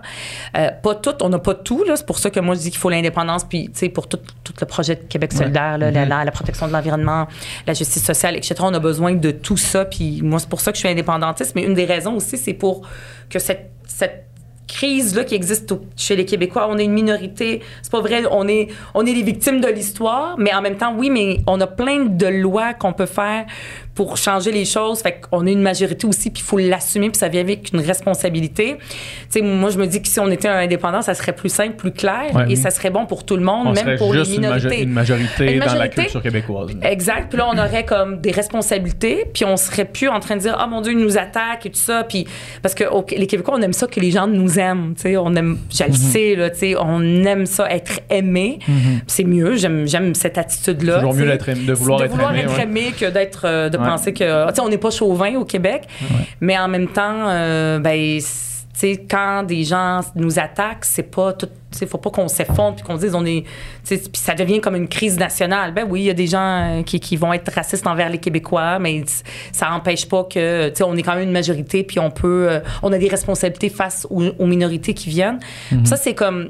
C'est comme une, euh, un truc qui est pas intégré. Puis une façon de le faire, c'est euh, d'avoir, par exemple, une politique ou une loi sur l'interculturalisme. L'interculturalisme, c'est en pas en réaction seulement, mais c'est une réponse au multiculturalisme. C'est-à-dire que le, le fédéral, eux, ils ont une loi. C'est écrit dans une loi que c'est le modèle multiculturel. Puis la raison à l'époque avec euh, Trudeau père, c'était de dire, ben euh, les, les Québécois, c'est une culture parmi C'est plein une culture parmi toutes les autres au Canada. Toutes les autres. Fait que c'est pour diluer ce qui, tu sais, on n'était plus, c'est une coupure avec les deux peuples fondateurs. Mais l'interculturalisme, qui est une, autre façon de voir, puis c'est euh, euh, euh, Gérard Bouchard, là, qui est prof à Chicoutimi, là, qui a comme 80 aujourd'hui, puis qui écrit beaucoup. Lui, il dit, il faudrait qu'on ait une loi qui dise, ben nous, c'est l'interculturalisme. Puis souvent, il y a des gens un peu plus de la tendance de la CAG ou de la droite identitaire qui disent, c'est pas vrai, l'interculturalisme, c'est pareil que le multiculturalisme. Mais moi, je dis que c'est faux. Tant aussi longtemps qu'on n'est pas un pays, il faudrait qu'on ait un modèle concurrentiel par rapport au Canada pour pas que les jeunes immigrants, quand ils entendent le discours de fermeture, des fois, de monsieur, euh, par exemple, Legault ou ses suicidaires ces affaires-là, là, ben, les jeunes, ils ont juste envie d'être Canadiens. Ils n'ont pas envie d'être Québécois, tu sais. Même si leurs amis sont Québécois, alors même s'ils parlent français. Puis moi, ça, j'ai peur. Moi, ça m'inquiète beaucoup. Fait que le modèle interculturel, c'est de dire, il y a un socle commun. Au- dans l'espace public, c'est en français, c'est la culture québécoise. Ça, c'est comme l'affaire autour, le tronc autour duquel, quand on est ensemble, quand on va euh, camper ensemble, quand on va manger ensemble, quand on va n'importe où, ben il y a quelque chose qui nous rassemble. Euh, l'histoire, tu sais, c'est- peut-être pas mon l'histoire de mes grands-parents, mais c'est quand même mon histoire, l'histoire du Québec, parce que je vis, euh, je vis le- dans le fruit de ce qui a été fait dans le passé. On a une culture commune, mais après ça, ce que vous, après ça, ça veut pas dire que vous êtes rejetez pas votre, votre culture à vous, euh, votre culture d'origine, votre langue à la maison. euh, si vous avez envie de, de, de, de, de garder ça, cette culture-là vivante, puis même de la faire connaître au Québec, ben c'est c'est beau. Fait que c'est comme un modèle plus équilibré entre l'assimilation, où est-ce que les minorités, il faut qu'ils se fondent, ou les minorités viennent, puis ils restent tels quels, puis eux autres, ils, ils viennent, puis ils changent pas. Là. Ça, c'est pas vrai. Ça, c'est le canadien à la Trudeau, canadien. Je te donne un exemple. Mon oncle, lui, est arrivé quelques années après nous avec sa famille au Québec. Puis quand il, a- il est allé euh, jurer, euh, c'était la reine là, à l'époque pour dire, je, je- Ouais. puis il chantait le Haut-Canada quand il est devenu Canadien. Puis il m'a dit, c'est incroyable parce qu'il y a une juge, la juge qui était là nous a dit, au Canada, vous pouvez vivre comme vous voulez, votre culture, c'est comme si vous n'avez pas changé de pays, mais vous êtes au Canada. C'est ça qu'elle leur a dit. Ouais. C'est le, C'est fou, c'est ça. ça. Ouais. C'est vis ta vie, puis comme pas, si là. de rien n'était. C'est ça. Mais au Québec, c'est pas ça. On Ouais. veut faire société. On a un projet commun ensemble. On veut, on a une façon de penser, de réfléchir, de rêver qui est différente des autres. Mm-hmm. Mais moi, je veux pas que ce soit juste les, les, les euh, PH Quentin, puis. euh, Ben non, mais ça serait plate en tabarnak, un pays juste de moi. Là. Alejandra Zacamendes, je veux que tous Ouais. ces enfants-là qui arrivent Ouais. aient envie de se fondre là-dedans. Puis, tu sais, on, on, on le tra- j'ai l'impression que, la, tu sais, par exemple, le gouvernement actuel, puis dans un certain discours ambiant, on dit qu'il faut protéger notre culture et tout ça, mais on se donne pas les moyens. Mm-hmm. Parce que qu'on le veuille ou pas, là, des petites rubas, là, il va en avoir plein, Ouais. plein, plein, puis il y en a déjà plein, puis ça va continuer. Ouais. Parce qu'on va pas demander aux femmes de faire plus d'enfants pour protéger la nation fran- fran- francophone. Redemander. Redemander. On va pas ça. faire ça, elles vont dire non. Mhm. Fait qu'on va ça. Fait que c'est pour ça que, sais, moi, j'ai envie de, de, de faire ce pont-là pour, oui. pour, pour, pour l'avenir du Québec, puis, puis de pas, euh, c'est ça, de pas diviser, là, tu sais. Oui, c'est ça. Ouais. Mais comme tu dis, cette tendance-là à, à l'immigration puis euh, à l'interculturalisme, mettons, euh, s'en va nulle part. Puis on a bien beau Non. essayer de descendre les seuils d'immigration. Je veux dire, c'est pas ça qui va Ben freiner Non, non, ce, ça. mouvement-là. Ça va Ça continuer. Fait- arrivera pas. Ça arrivera ça. pas. On le fera pas. la On pourra pas de- diminuer le, le Québec. Exact. On veut. On est une société qui veut euh, croître, qui Ouais. veut, euh, qui veut, je veux dire, s'épanouir. Puis, euh, Puis- ça, sera- ça se fera pas en ayant moins de monde. tu sais, la, la culture au final, puis c'est, moi, c'est, c'est, c'est ça, moi, le. J'imagine pas mon cheval de bataille parce que je suis loin d'être impliqué au point où est-ce Ouais. que je, je prône des, des- des idées, mais ce que je me dis, c'est que la culture, c'est, c'est juste l'accumulation de, de toutes les cultures mises ensemble, tu sais, sauf que pour être capable d'ajouter à une culture, il faut bien la comprendre. Exact. Puis, tu sais, faut- faut mettons que tu juste. veuilles y participer dans le sens que si si tu fais juste habiter sur un territoire mais que tu ne considères pas faire partie de cette société là ben, c'est là qu'il y a une coupure Exact. qui est dure à. Mais il faut qu'on mette en place les conditions pour que les gens aient envie oui, d'y participer. Comme moi, j'ai eu toutes ces conditions-là. Ouais. Il n'y avait pas. Je me dis tout le temps, tu sais, comme tout le discours, euh, par exemple, qui a commencé à partir des. En 2007, les accommodements raisonnables, Ouais. où là, on montait en épingle toutes sortes de choses parce qu'il Ouais. y avait des musulmans qui priaient dans une cabane à sucre. OK, mais ils étaient dans une cabane à sucre. C'est genre, on Ils s'entend. pas chez eux dans une mosquée, dans un sol. Ben, Ouais. Ils peuvent aussi être dans une mosquée dans leur sol, mais Ouais. ils étaient dans une cabane à sucre, tu sais. Fait que là, tout ça a commencé après ça. Il y a eu le chef- la charte des valeurs de Pauline Marois, puis de Bernard Drinville, on se le rappelle. Puis, puis le discours de M. Boulet, puis c'est suicidaire, puis la louisianisation du Québec et tout ça. Ben, moi, je me dis, moi, là, ma québécitude avec puis, puis, tu sais comme qui était bien c'est bien intégré. Il y a personne qui va venir la toucher puis dire oh je veux plus être québécoise parce qu'il il parle de même. Puis je trouve ça raciste. Je peux moi je suis plus là. Mais des jeunes qui sont dans leur processus de construction Ouais. identitaire qui sont en train de vouloir comprendre leur culture d'origine pour pouvoir intégrer la nouvelle parce que sinon on est déchiré c'est très très difficile là. Euh, tous les enfants d'immigrants c'est écoutent, là, ils comprennent ce que, ce, qu'on- ce que j'ai vécu, puis eux autres, ce qu'ils ont vécu. Ben ça, c'est un moment sensible, puis c'est un moment précieux. Quand on amène ça dans l'espace public, ça vient, euh, ça vient euh, briser quelque chose, puis c'est pas bon ni pour les enfants d'immigrants et, et les immigrants, ni pour euh, la société québécoise de façon générale, puis notre culture. Tu sais, c'est fait faut mettre. C'est pas juste un truc individuel. Est-ce que moi je suis quelqu'un d'ouvert? C'est là quelqu'un là pour pouvoir travailler, il faut qu'il parle français. Sinon, il y a pas de- il pourra pas euh, apporter de la, la nourriture à la famille. Je veux dire, tu lui demanderas de parler n'importe quelle langue, il va la parler. Ouais. En ce moment, l'incitatif est pas très fort, surtout à Montréal. Parce qu'on met pas au pas les, des entreprises, de rendre. moi, j'avais une proposition que j'ai amenée de rendre obligatoire, de mettre de l'argent même euh, pour la francisation en milieu de travail. Puis si Ouais. tu payes pas pour ça, ben l'argent, il faut que Ouais. tu le payes au gouvernement. C'est comme un incitatif.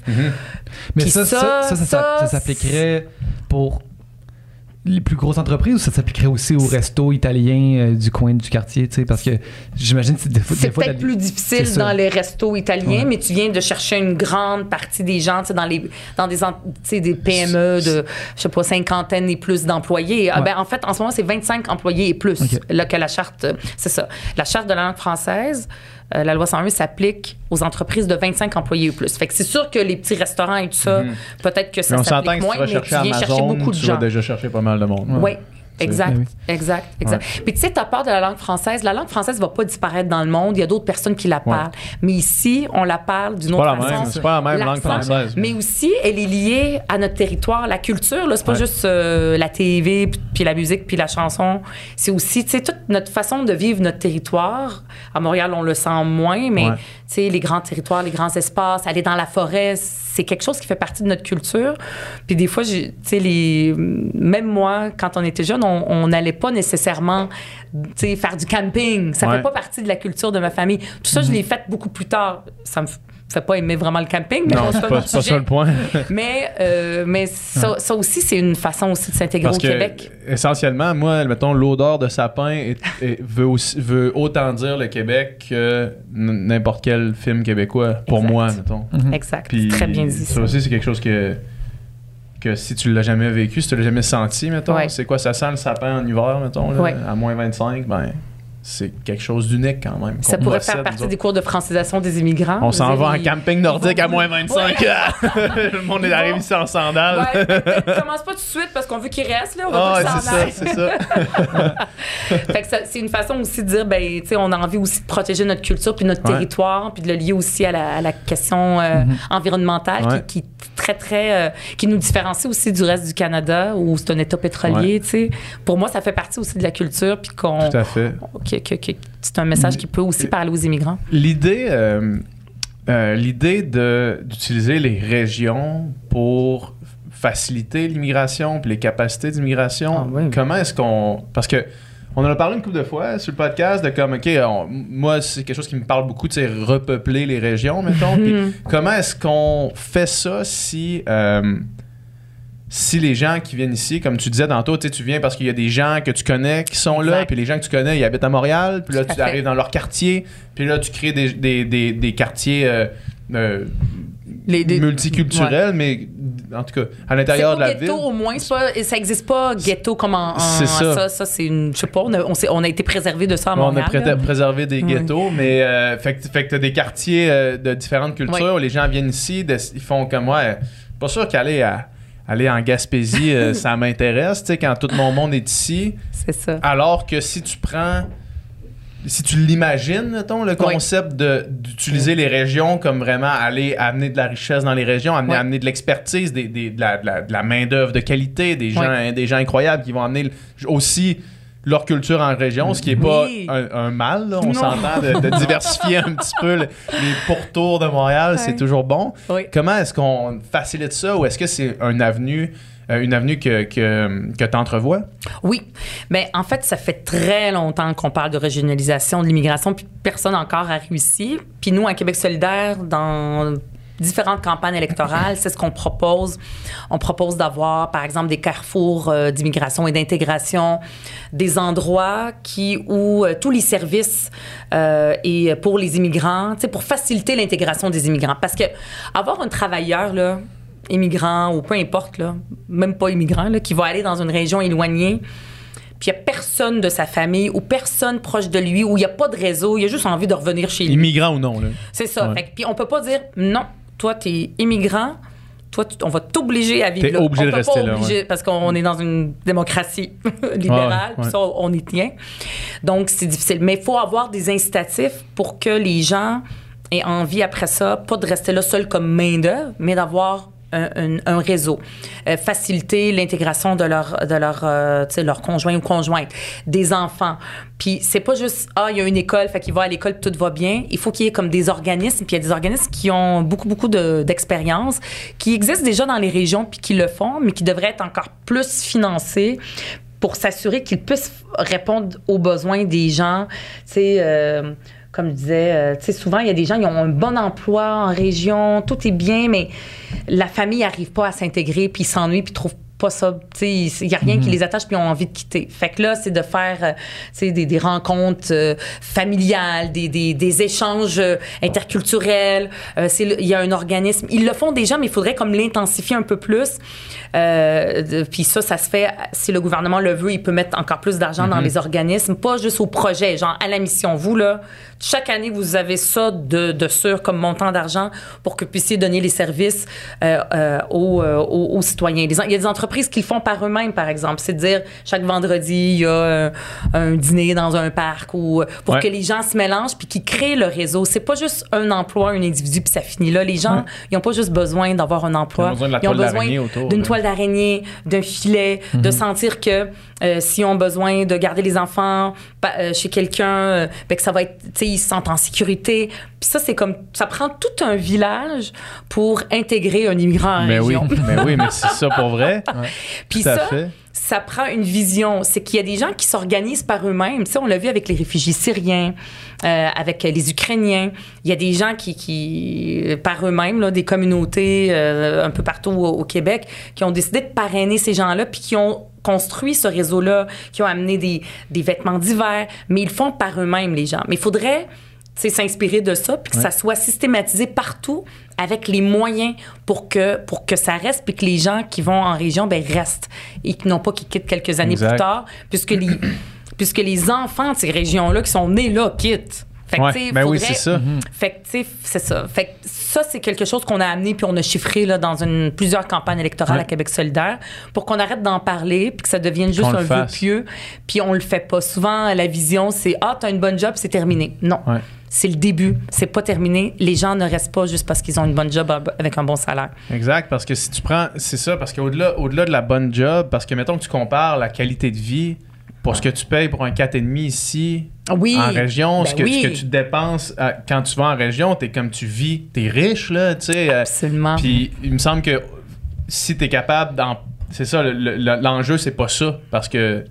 L'enjeu, c'est pas, c'est pas euh, monétaire, l'enjeu, c'est vraiment Ben, de- culturel puis d'intégration. Oui, ouais. Les humains, on est comme ça, on est des bêtes, bêtes sociales. Là, on- c'est pas vrai qu'une job, comme je le disais, c'est, c'est suffisant. Puis euh, moi, je me rappelle, euh, il y a- il y, a plein de gens dans les euh, qui veulent revi- revitaliser leur région. Les, les Québécois partout là, sur le territoire, des élus municipaux, ils veulent attirer, puis ils veulent qu'ils restent, puis ils veulent tout donner aux gens qui sont là pour comme qu'ils restent, mais ils peuvent pas porter ça, les communautés, sur leurs seules épaules, avec un peu de saupoudrage d'argent du gouvernement. Il faut qu'ils aient une vision, puis nous, c'est comme ça qu'on a appelé ça, là, dans chacune des régions, il y a des carrefours euh, pour pouvoir euh, accueillir les, les, les, les gens qui, qui sont ici, puis donner les ressources pour qu'ils construisent, dans le fond, une vie euh, sociale, une vie, une vie familiale dans ces communautés-là. Puis les Québécois, tu sais, sont accueillants, puis ils en veulent des immigrants, puis ils savent, eux, que c'est ce que ça prend pour vitaliser leur région.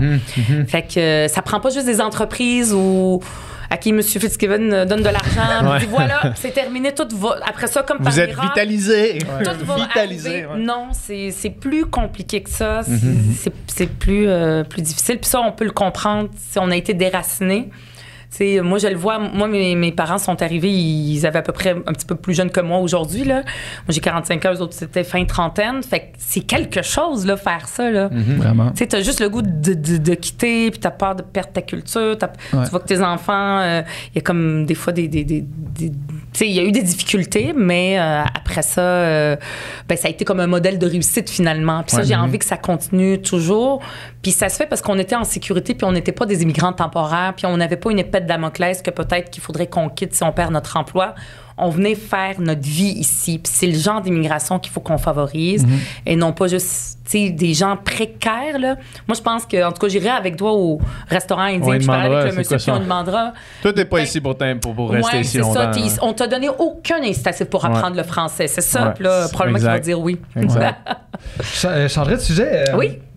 Tu as annoncé que tu euh, vas euh, faire une campagne pour devenir co-porte-parole de Québec solidaire, prendre la place de, de Manon Massé. Prendre la place de Manon. Ben, remplacer les remplacer- remplaçables de Manon remplaçables, non, mais Massé. justement, Remplir les énormes souliers. Ben, c'est ça, c'est Oui. des- c'est des, gros souliers à chausser quand même. Manon, parce que j'ai l'impression que cette femme-là, transpartisan, c'est- quelqu'un qui est presque universellement apprécié. Là. Ah ouais. Tu sais, Tu vois que c'est quelqu'un qui fait ça avec son cœur, qui fait ça, qui est resté Ouais. proche des gens, proche du communautaire.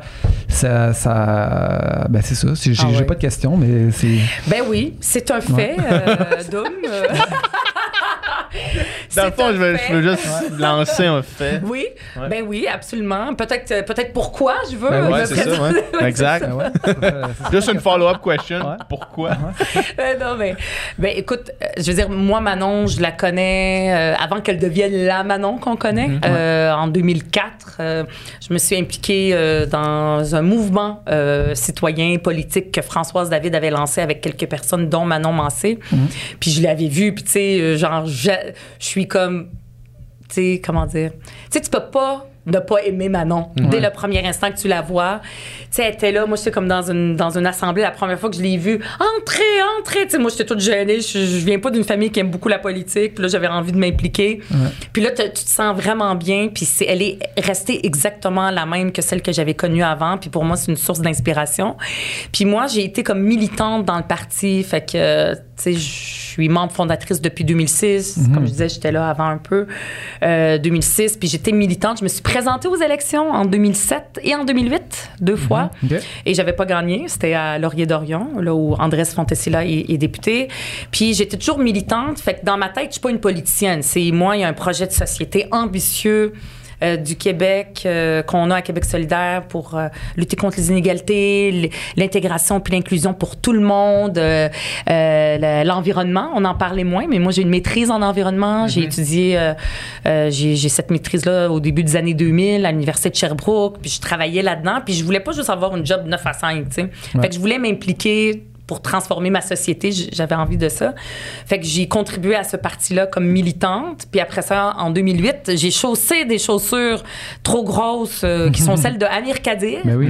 Donc Amir, euh, en 2018, qui me disait qu'il allait pas devenir revenir euh, euh, prendre un autre mandat après 10 ans puis là je disais mon dieu Québec solidaire sans Françoise déjà sans Amir qu'est-ce que ça va être? C'est sûr fait que euh, fait que là je- moi j'avais pas dans ma tête que je deviendrais députée. Puis là j'ai décidé que tu sais tout de suite j'ai pas hésité. Fait que j'ai contribué au parti puis au projet de société de Québec solidaire comme députée. Puis là j'ai envie euh, de d'aller euh, d'aller encore plus loin dans ce parti. Pour moi c'est comme naturel que de, de, de vouloir faire ça. Puis je pourrais jamais remplacer Manon, mais j'ai, j'ai envie, là, avec mon bagage, Mhm. tu sais, moi j'ai travaillé aussi dans les, en même temps que je militais dans des entreprises, dans des usines, euh, notamment une euh, ici pas loin, euh, des shops là, chez Bombardier, dans des entreprises, dans le milieu industriel comme responsable santé, sécurité, environnement. Fait que j'ai comme une expérience, un bagage de la vraie vie, pas juste de la politique, parce que la politique c'est, ça peut nous, c'est- un aspect de la vie là, Ben c'est oui. quelques années. Puis j'ai, envie de, de faire contribuer tout ça à, à mon parti que j'aime, que j'ai tatoué sur le cœur Ouais. depuis très très longtemps. Pour moi, c'est naturel. Puis tu disais, euh, tu sais, au départ de François, au départ d'Amir, euh, euh, vous demandiez qu'est-ce qu'est-ce qu'on va faire sans, sans ces piliers-là? Est-ce que, est-ce que vous l'appréhendez, le départ de Manon? Est-ce que ça. Ben Manon reste. Ok, Manon. Même, tu sais, elle a dit peut-être qu'en 2026, elle va se représenter. Là, je pense pas que c'est une promesse, là, mais je- honnêtement, je- je- j'ai entendu qu'elle l'a dit. Fait que, tu sais, elle reste comme députée. Puis Mhm. ça, je trouve ça vraiment extraordinaire. Tu sais, comme elle a été quand même aspirante première ministre au débat des chefs. Euh, Mhm. euh, elle, est députée. Ça y a pris beaucoup, plusieurs, plusieurs euh, fois avant qu'elle devienne députée. Puis après ça, elle dit, mais moi, j'ai envie de devenir députée puis de m'occuper de mon monde dans mon comté parce qu'il y a tellement de euh, besoins. C'est tellement beau. Puis de dire, mais moi, je vais rester puis je veux laisser la place à la relève. Mhm. Puis tu sais, elle le fait tellement d'une façon qui est tellement Manon. Mhm. Alors que dans d'autres chefs, ça claque la porte, ça s'en va, tout ça. Puis il y a comme beaucoup d'ego. Il n'y a Ouais. pas ça chez Manon. Fait que euh, la façon qu'elle le fait, elle va rester. Puis euh, c'est sûr que ça va être d'autres couleurs, d'autres relèves. Moi, je me rappelle quand, euh, au début, là, Françoise, quand elle a quitté, les gens disaient Est-ce qu'il y a de la relève à Québec solidaire? C'était avant que Gabriel Nadeau-Dubois n'arrive. Puis il y en a. Puis là, en ce moment, ce que Manon dit, ben il y a de la relève dans notre parti. Il y a des femmes, je suis pas la seule. Euh, Il y, a, y a moi, il y a Émilie Lessard-Terrien, euh, Christine Labrie, qui sont mes amies aussi. Là, c'est des collègues de travail. Fait que euh, on va faire une course. Peut-être qu'il va en avoir d'autres. là, C'est pas obligé que ce soit juste euh, nous trois. Fait qu'on va faire une course à la, de façon féminine Ça et sera féministe. pas trop comme course. euh, ça sera Non, pas. ben en fait, moi, c'est sûr, sûr, sûr. Moi, ce que j'ai dit aux filles, c'est qu'il va falloir qu'on contrôle les gars autour de nous. Pour que, parce qu'une course, eux autres, ils voient ça comme une game. Nous, on va faire ça d'une façon euh, Ouais. solidaire. Et au contraire, c'est une façon qui va montrer qu'il y a de la relève. Parce que c'est le beau. Parce que s'il y avait personne qui voulait remplacer Manon, on dirait, Hi, OK, qu'est-ce Ben qui se ouais. passe? C'est pas vivant, là, cette partie-là. Au contraire. Euh, puis chacune sa couleur. On va mettre des choses c'est, de l'avant qui peuvent être différentes, mais au final, on est dans le même parti avec, euh, avec les mêmes valeurs. Là. Fait que euh, moi, je trouve ça beau pour le débat, puis pour nos membres. tu Oui, c'est ça. Puis qu'est-ce que tu aimerais amener au parti, admettons que, admettons que tu gagnes cette course-là? Est-ce qu'il y a une direction que tu aimerais amener le parti euh, Oui. vers? Ben écoute, moi, il y a- Tes questions aujourd'hui. ben, non, mais j'ai. J'étais comme, comment je vais finir cette phrase? PH, Ah, c'est une très bonne question. Mais non, Vous la question compris. est incroyable. La syntaxe laisse à désirer. Là. Vers où direction tu voudrais amener le parti? Vers. Ben non, hey, taquine-tu tout Non. le temps de même, là? Ouais, On s'en parle après. C'est ça. OK. c'est par Non, mais ben oui, je sais. C'est ça. On taquine ceux qu'on aime, ils t'aiment beaucoup. Donc, euh, euh, ben en fait, tu sais, c'est comme un. la campagne n'est pas commencée. Euh, mais les choses vont vite aujourd'hui. C'est ça. Ça commence fin août. Puis le vote, c'est seulement par délégué. Fait que c'est pas un membre, un, un vote. C'est faut que les membres deviennent délégués de leur association locale pour pouvoir voter fin novembre. Et moi, ce que j'ai déjà dit euh, pour comme quand j'ai lancé ça il y a quelques semaines, c'est vraiment, je trouve qu'on a un projet rassembleur à Québec solidaire euh, et notamment toutes les questions de la- de l'indépendance, euh, de la langue, de la culture. On a des belles propositions, c'est dans notre programme depuis toujours. Puis j'ai comme l'impression que les Québécois ne l'entendent pas. Puis moi, comme euh, personne issue de l'immigration, qui vient des minorités ethniques, comme on dit, même si j'aime pas le mot, une femme racisée, d'origine arabe, euh, d'une famille musulmane, ben, tu sais, je trouve que c'est important que ces discours-là sur l'indépendance, sur notre identité, notre culture, soient portés de façon positive pour que les petites rubas l'entendent puis soient pas rebutés par Ouais. le Québec puis qu'ils aillent se jeter dans les bras du Canada. Fait que moi, j'ai envie que moi, qui incarne, tu sais, ça, que, que je que je puisse qu'on puisse l'entendre un peu plus pour pas laisser ce discours euh, sur la protection de la langue et tout Ouais, ça. Pas- et, pas- ben, de, de, de ça. façon euh, ferme d'un seul côté là, que moi je considère comme fermé. de- Exact. Plus de- d'hommes euh, québécois de souche qui parlent d'indépendance. Oui. C'est le fun d'avoir différents porte-paroles de cette Exact. Puis j'ai envie de, de- d'amener la. Tu sais, moi, je suis députée de Mercier, donc euh, rep- digne successeur euh, de Amir Kadir, mais aussi Mhm. de Gérald Godin. Gérald Godin, qui a été député euh, du Parti québécois dans les années euh, 70-80. Puis lui, dans Mercier, il y avait une grande communauté. Là, maintenant, c'est juste des franco-français, mais non, des français. Mais il y avait une grande communauté portugaise, grecque. Puis lui, il apprenait leur langue. Il voulait. Tu sais, pour lui, il veut. Euh, un Québec moderne, pour lui, c'est un petit peu en tout cas, j'ai l'air de me lancer des fleurs, mais un petit peu ce que je représente aujourd'hui. Puis je suis pas une anecdote. Là. Il y a beaucoup, beaucoup de gens issus de l'immigration qui portent le Québec dans leur cœur. C'est comme le Québec moderne. Puis j'ai envie qu'on parle de ces sujets-là, que ça soit, ça soit plus entendu. Ça existe, c'est dans notre plateforme. Je n'invente rien. Françoise et Amir, Manon, ils en parlaient tout le temps. Mais pour l'avenir, j'ai envie qu'on l'entende plus à notre façon pour euh, élargir, disons, euh, euh, les gens qui nous suivent. Là, euh, partout dans toutes les régions du Québec. Puis euh, d'autres choses aussi, je me questionne beaucoup aussi sur le rôle de député. Tu sais, vous m'avez dit, est-ce que tu trouves que c'est cynique, euh, la façon que ça se passe? Tu sais, nous, on a deux porte-paroles, puis ça faisait beaucoup, beaucoup, beaucoup jaser, puis beaucoup critique au début quand on a imposé cette façon de faire. C'est parce que Québec solidaire, on veut pas juste arriver dans la politique puis dire, oh, c'est comme ça que les institutions ont été faites depuis 200 ans.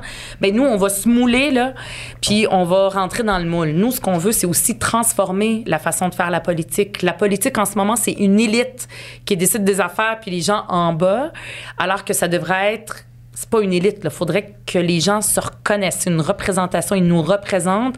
Donc, il faudrait que les gens sentent que ça, là, à l'Assemblée nationale, c'est leur voix à eux et non pas la voix d'une certaine classe privilégiée. Puis à Québec solidaire, on porte ça.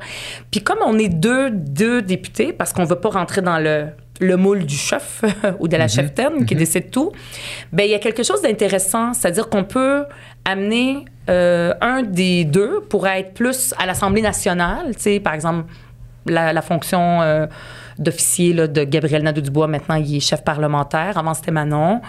Ben là, l'autre porte-parole pourrait être peut-être plus quelqu'un aussi qui est présent sur le terrain, mais qui peut venir à l'Assemblée nationale poser aussi des questions, puis avoir euh, aussi, euh, euh, si on veut, l'aspect médiatique aussi.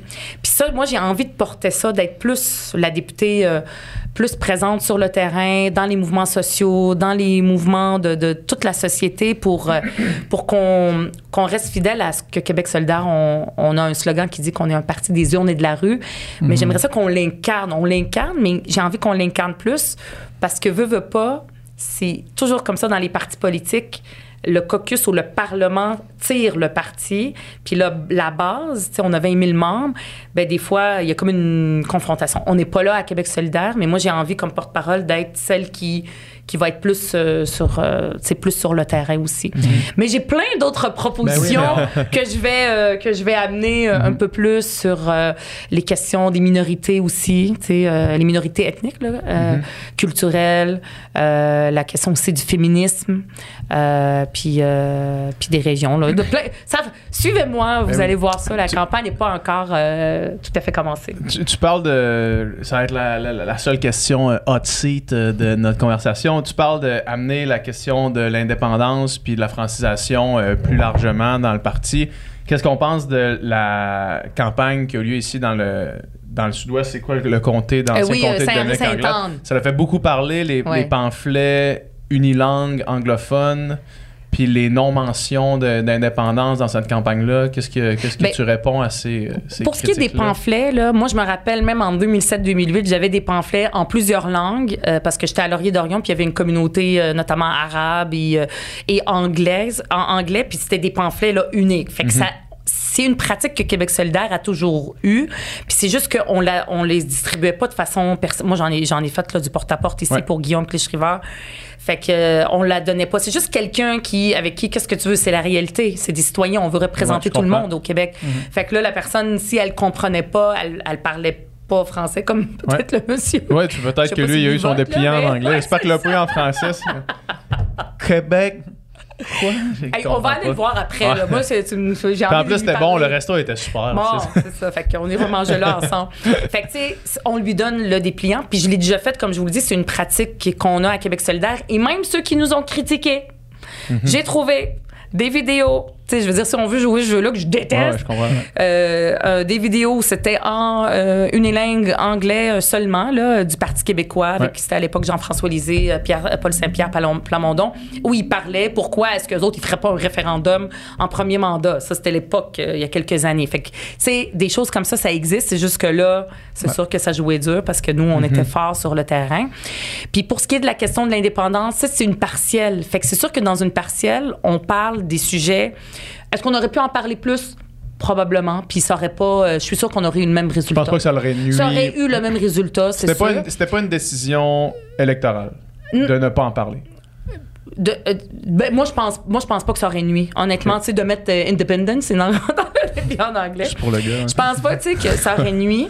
Par- mais souvent, dans les partiels, on va mettre l'accent sur les enjeux, pa- parce que c'est pas un changement de gouvernement. Ouais. On fera pas le référendum, tu sais, après, on fera pas l'Assemblée constituante, tout ça. C'est un- C'est une partielle, puis là, on va sur les enjeux qui préoccupent les gens à court terme. Fait que c'était le logement, les transports.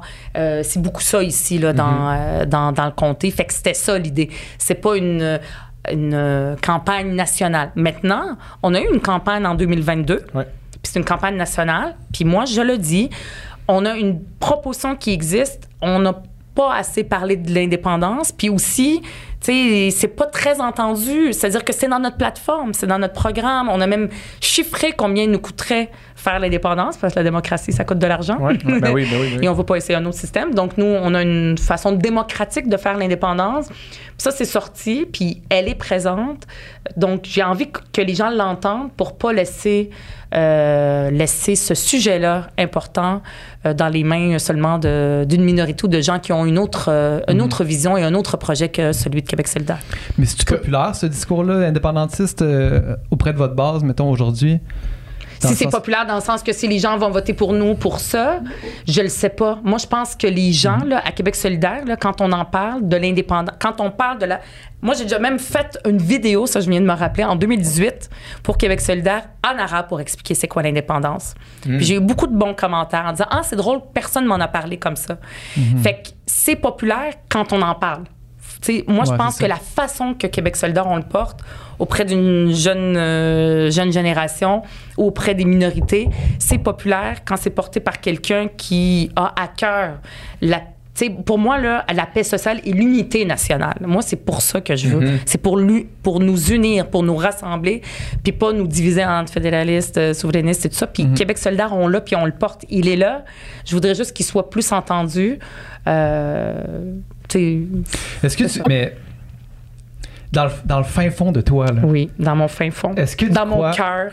dans ton cœur, est-ce qu'en 2023, tu, tu crois que c'est encore possible de le réaliser, ce projet-là? Oui, moi, je le crois, oui. Tu sais, si on regarde en 95, juste quelques mois avant, là, même pas un an, le- le- le- l'indépendance, là, en termes de chiffres, était très, très, très, très... L'appui à l'indépendance était très bas.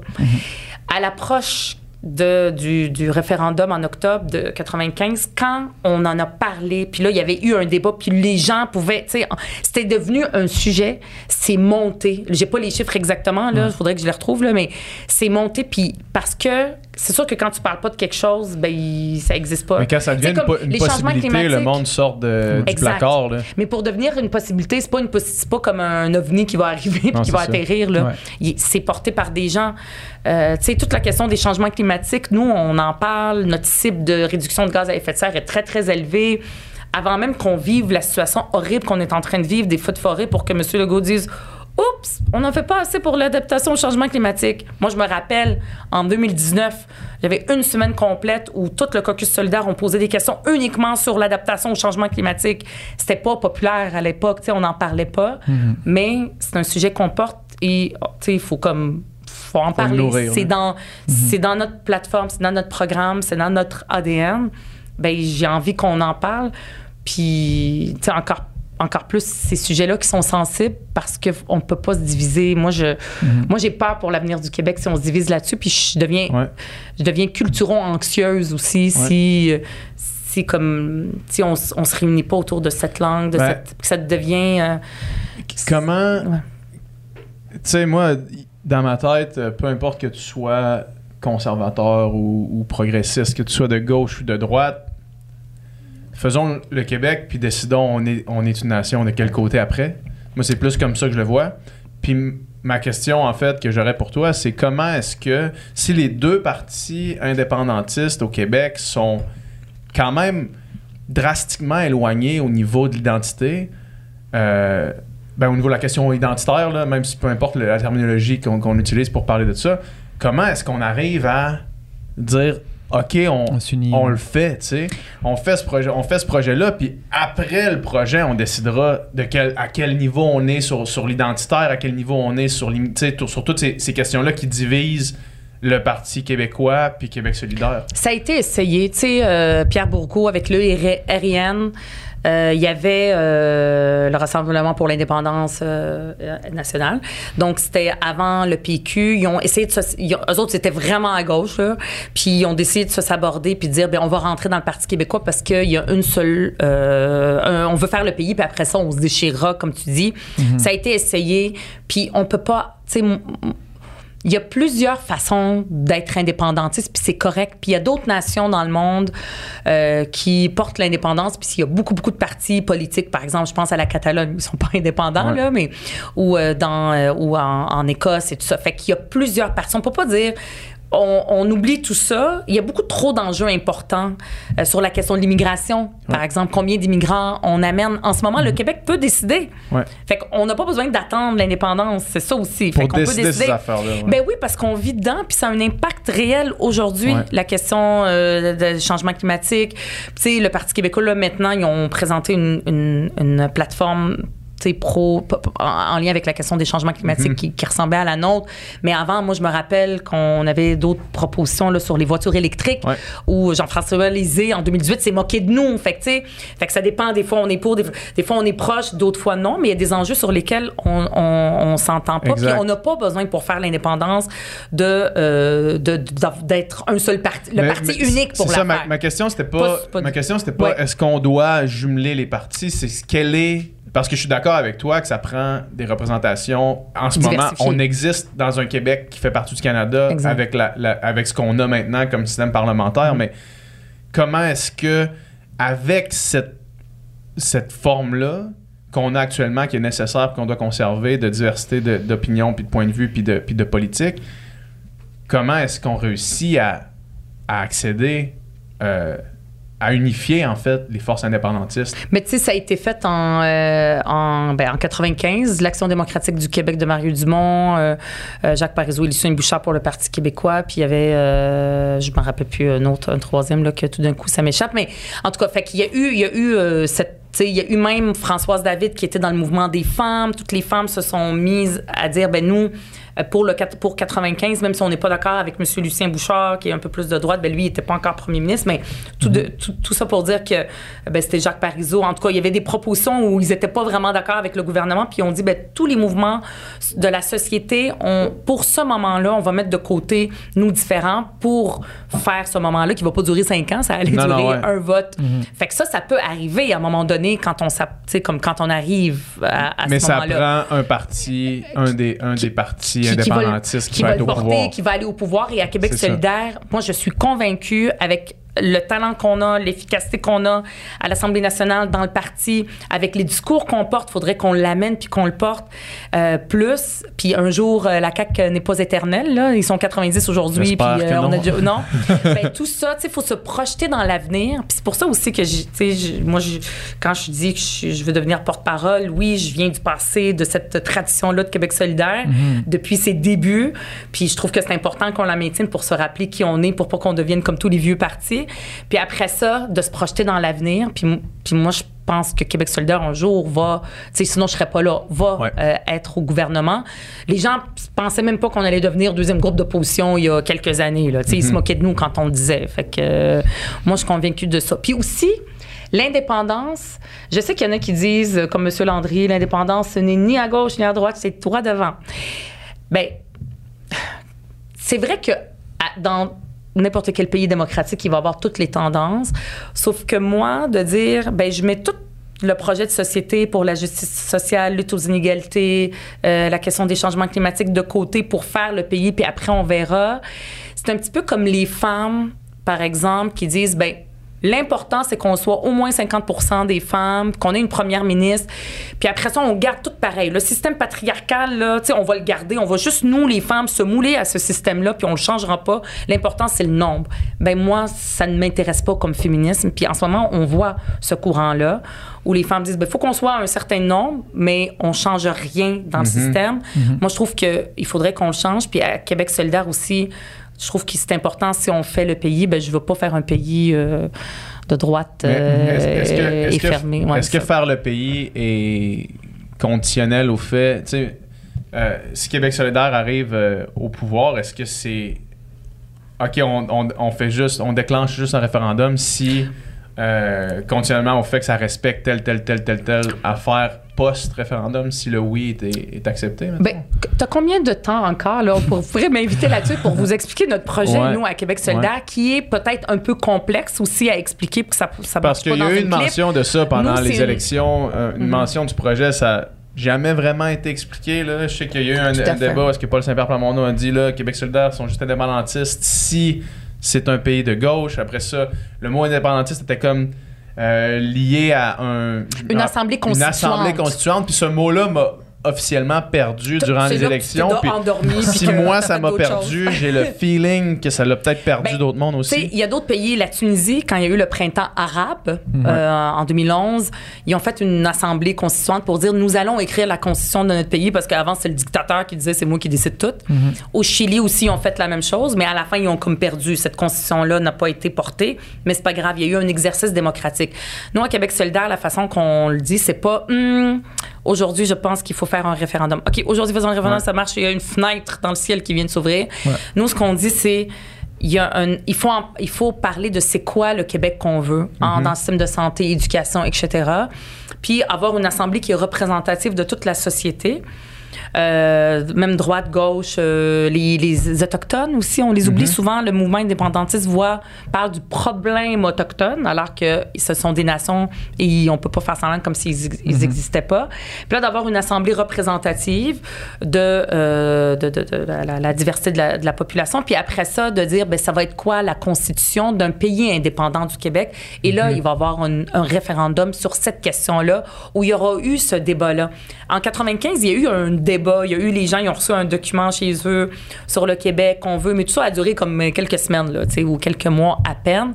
Alors que les gens ont soif de ça. On soit peut-être que ça va les rapprocher aussi de la démocratie, qu'on parle de quel système d'éducation qu'on veut, quel système de santé, que, que ça soit pas juste quelques personnes à l'Assemblée nationale, ouais. fortes de leur majorité arrogante, qui imposent un projet de loi, puis des fois même sous le baillon, tu sais. Ouais. Puis, fait que c'est, oui, c'est plus complexe, c'est plus difficile à expliquer, mais je pense que ça mériterait qu'on en parle, puis qu'on en discute, puis que ça soit su. Puis après ça, ça peut être critiqué, tout à fait. Ouais. Mais on peut pas Puis- dire Québec solidaire, vous n'êtes pas indépendantiste parce que je suis le Je pape. comprends. Vous êtes pas des vrais Mais- indépendantistes Ah, Puis- crois ou meurs. Puis inversement à ça, si, euh, le, si le parti qui est pour. euh, ben, je sais pas, si, si le Parti québécois vient au pouvoir puis déclenche un référendum sans cette assemblée-là. euh, Nous, on reste chez nous, que- non, non, mais est-ce que vous vous Ben mettez oui. derrière quand même? Ben, tu sais, la politique fiction, où euh, tu sais, on peut aller très, très loin. On peut faire euh, tout on peut faire beaucoup de ouais. choses avec des En cas si. d'invasion extraterrestre. Qu'est-ce que- Où sont. solidaire. Québec solidaire, combien, combien d'argent serait investi dans les bunkers nucléaires? Très bonne question. Ben, c'est ça. Ça, c'est hypothétique. Ouais. On ne sait pas. Puis, tu sais, euh, après ça, tu sais, on n'est pas. Il n'y a pas de. Non, nous ne ferons pas partie de ça, puis nous allons voter euh, contre. C'est impossible. Quand on regarde l'histoire, comme je le disais, il y a eu des partis qui se sont mis ensemble, des mouvements sociaux. Ça a été un moment extraordinaire au Québec, là. Euh, où des mouvements sociaux aussi se sont mis ensemble pour ce projet-là. Fait que peut-être que quelque chose comme ça arrivera ou peut-être pas. Je le sais pas. Ouais. Je ne connais pas l'avenir. Je n'ai pas apporté ma boule de Je cristal. comprends. Je comprends. Mais, admettons que tu disais, tu disais, tu, dans ce parti-là, c'est parce que tu crois qu'il va être au pouvoir. Une fois, une fois au pouvoir, c'est une priorité, ça, ou c'est, ou c'est plus loin dans la liste des choses à accomplir avant Ben, de ben nous, là, ce que je suis en train de dire, c'est même pas euh, l'aspirante candidate euh, à devenir euh, porte-parole féminine là, de Québec solidaire. Nous, c'est dans notre programme et dans notre plateforme, c'est de dire, ben la première chose qu'on fait, c'est on met en place cette co- assemblée constituante. Ça, ça va être la première La chose. première chose à faire. Ben, c'est ça. On la met, on la met sur pied parce que c'est un projet Ça qui peut durer. le- Ouais, c'est ça. Euh, pas 10 ans, là, moins, euh, moins qu'un mandat. Fait que, euh, Moins qu'un mandat, c'est toujours bon. hein. me semble, en tout cas. Fait, Ouais. que, fait ça serait ça, mais en même temps, ça nous empêche pas de faire tout le reste, là, puis d'avoir des projets de loi pour défaire tout le, le gâchis de la CAQ en, en santé, en éducation, où est-ce qu'ils centralisent tout, par exemple. C'est ça. Fait que ça, ça n'empêche pas de, de faire tout ça. La question à l'adaptation au changement climatique, on va pas attendre à chaque fois qu'il y ait des feux de forêt, puis des gens, qui- des réfugiés climatiques au Québec, on a ça en ce moment, là. Tu sais, on- il y a quatre ans, quand on en parlait, on nous aurait pas cru. Fait que ça, ça, ça fait peur, ça rend éco-anxieux. Quand même le premier ministre dit qu'il était éco-anxieux, là. Excuse-moi, je reviens là-dessus parce que ça a été très, très marquant. Puis euh, moi, je me rappelle très bien avoir interpellé euh, Benoît Charette euh, sur la question du changement climatique. Puis je lui faisais rencontrer des jeunes. Puis il disait, moi, je suis pas éco-anxieux. Ben là, ton premier ministre l'est. Toi, tu Ouais. l'es-tu? Fait que toutes ces affaires-là, c'est sûr qu'il va falloir qu'on qu'on- qu'on les prenne à le bras le corps, puis qu'on On ait des lois, choix, puis qu'on ait des changements, puis des investissements en même temps qu'il y a cette assemblée. Fait qu'on peut pas dire c'est juste ça, puis après ça, le, le reste, on fait rien, puis on met le Québec sur pause. On peut pas avoir ça. Le projet de Québec solidaire est ambitieux. Puis euh, moi, c'est pour ça que je suis dans ce parti-là. Puis euh, on le fait pas, tu sais, tout seul. Là. On, on est une, une belle gang à Québec solidaire. Puis j'ai très, très hâte de, de- Je vais continuer à faire une tournée là, du Québec euh, avec, pour rencontrer les membres dans le cadre de ma course, puis aussi à l'automne.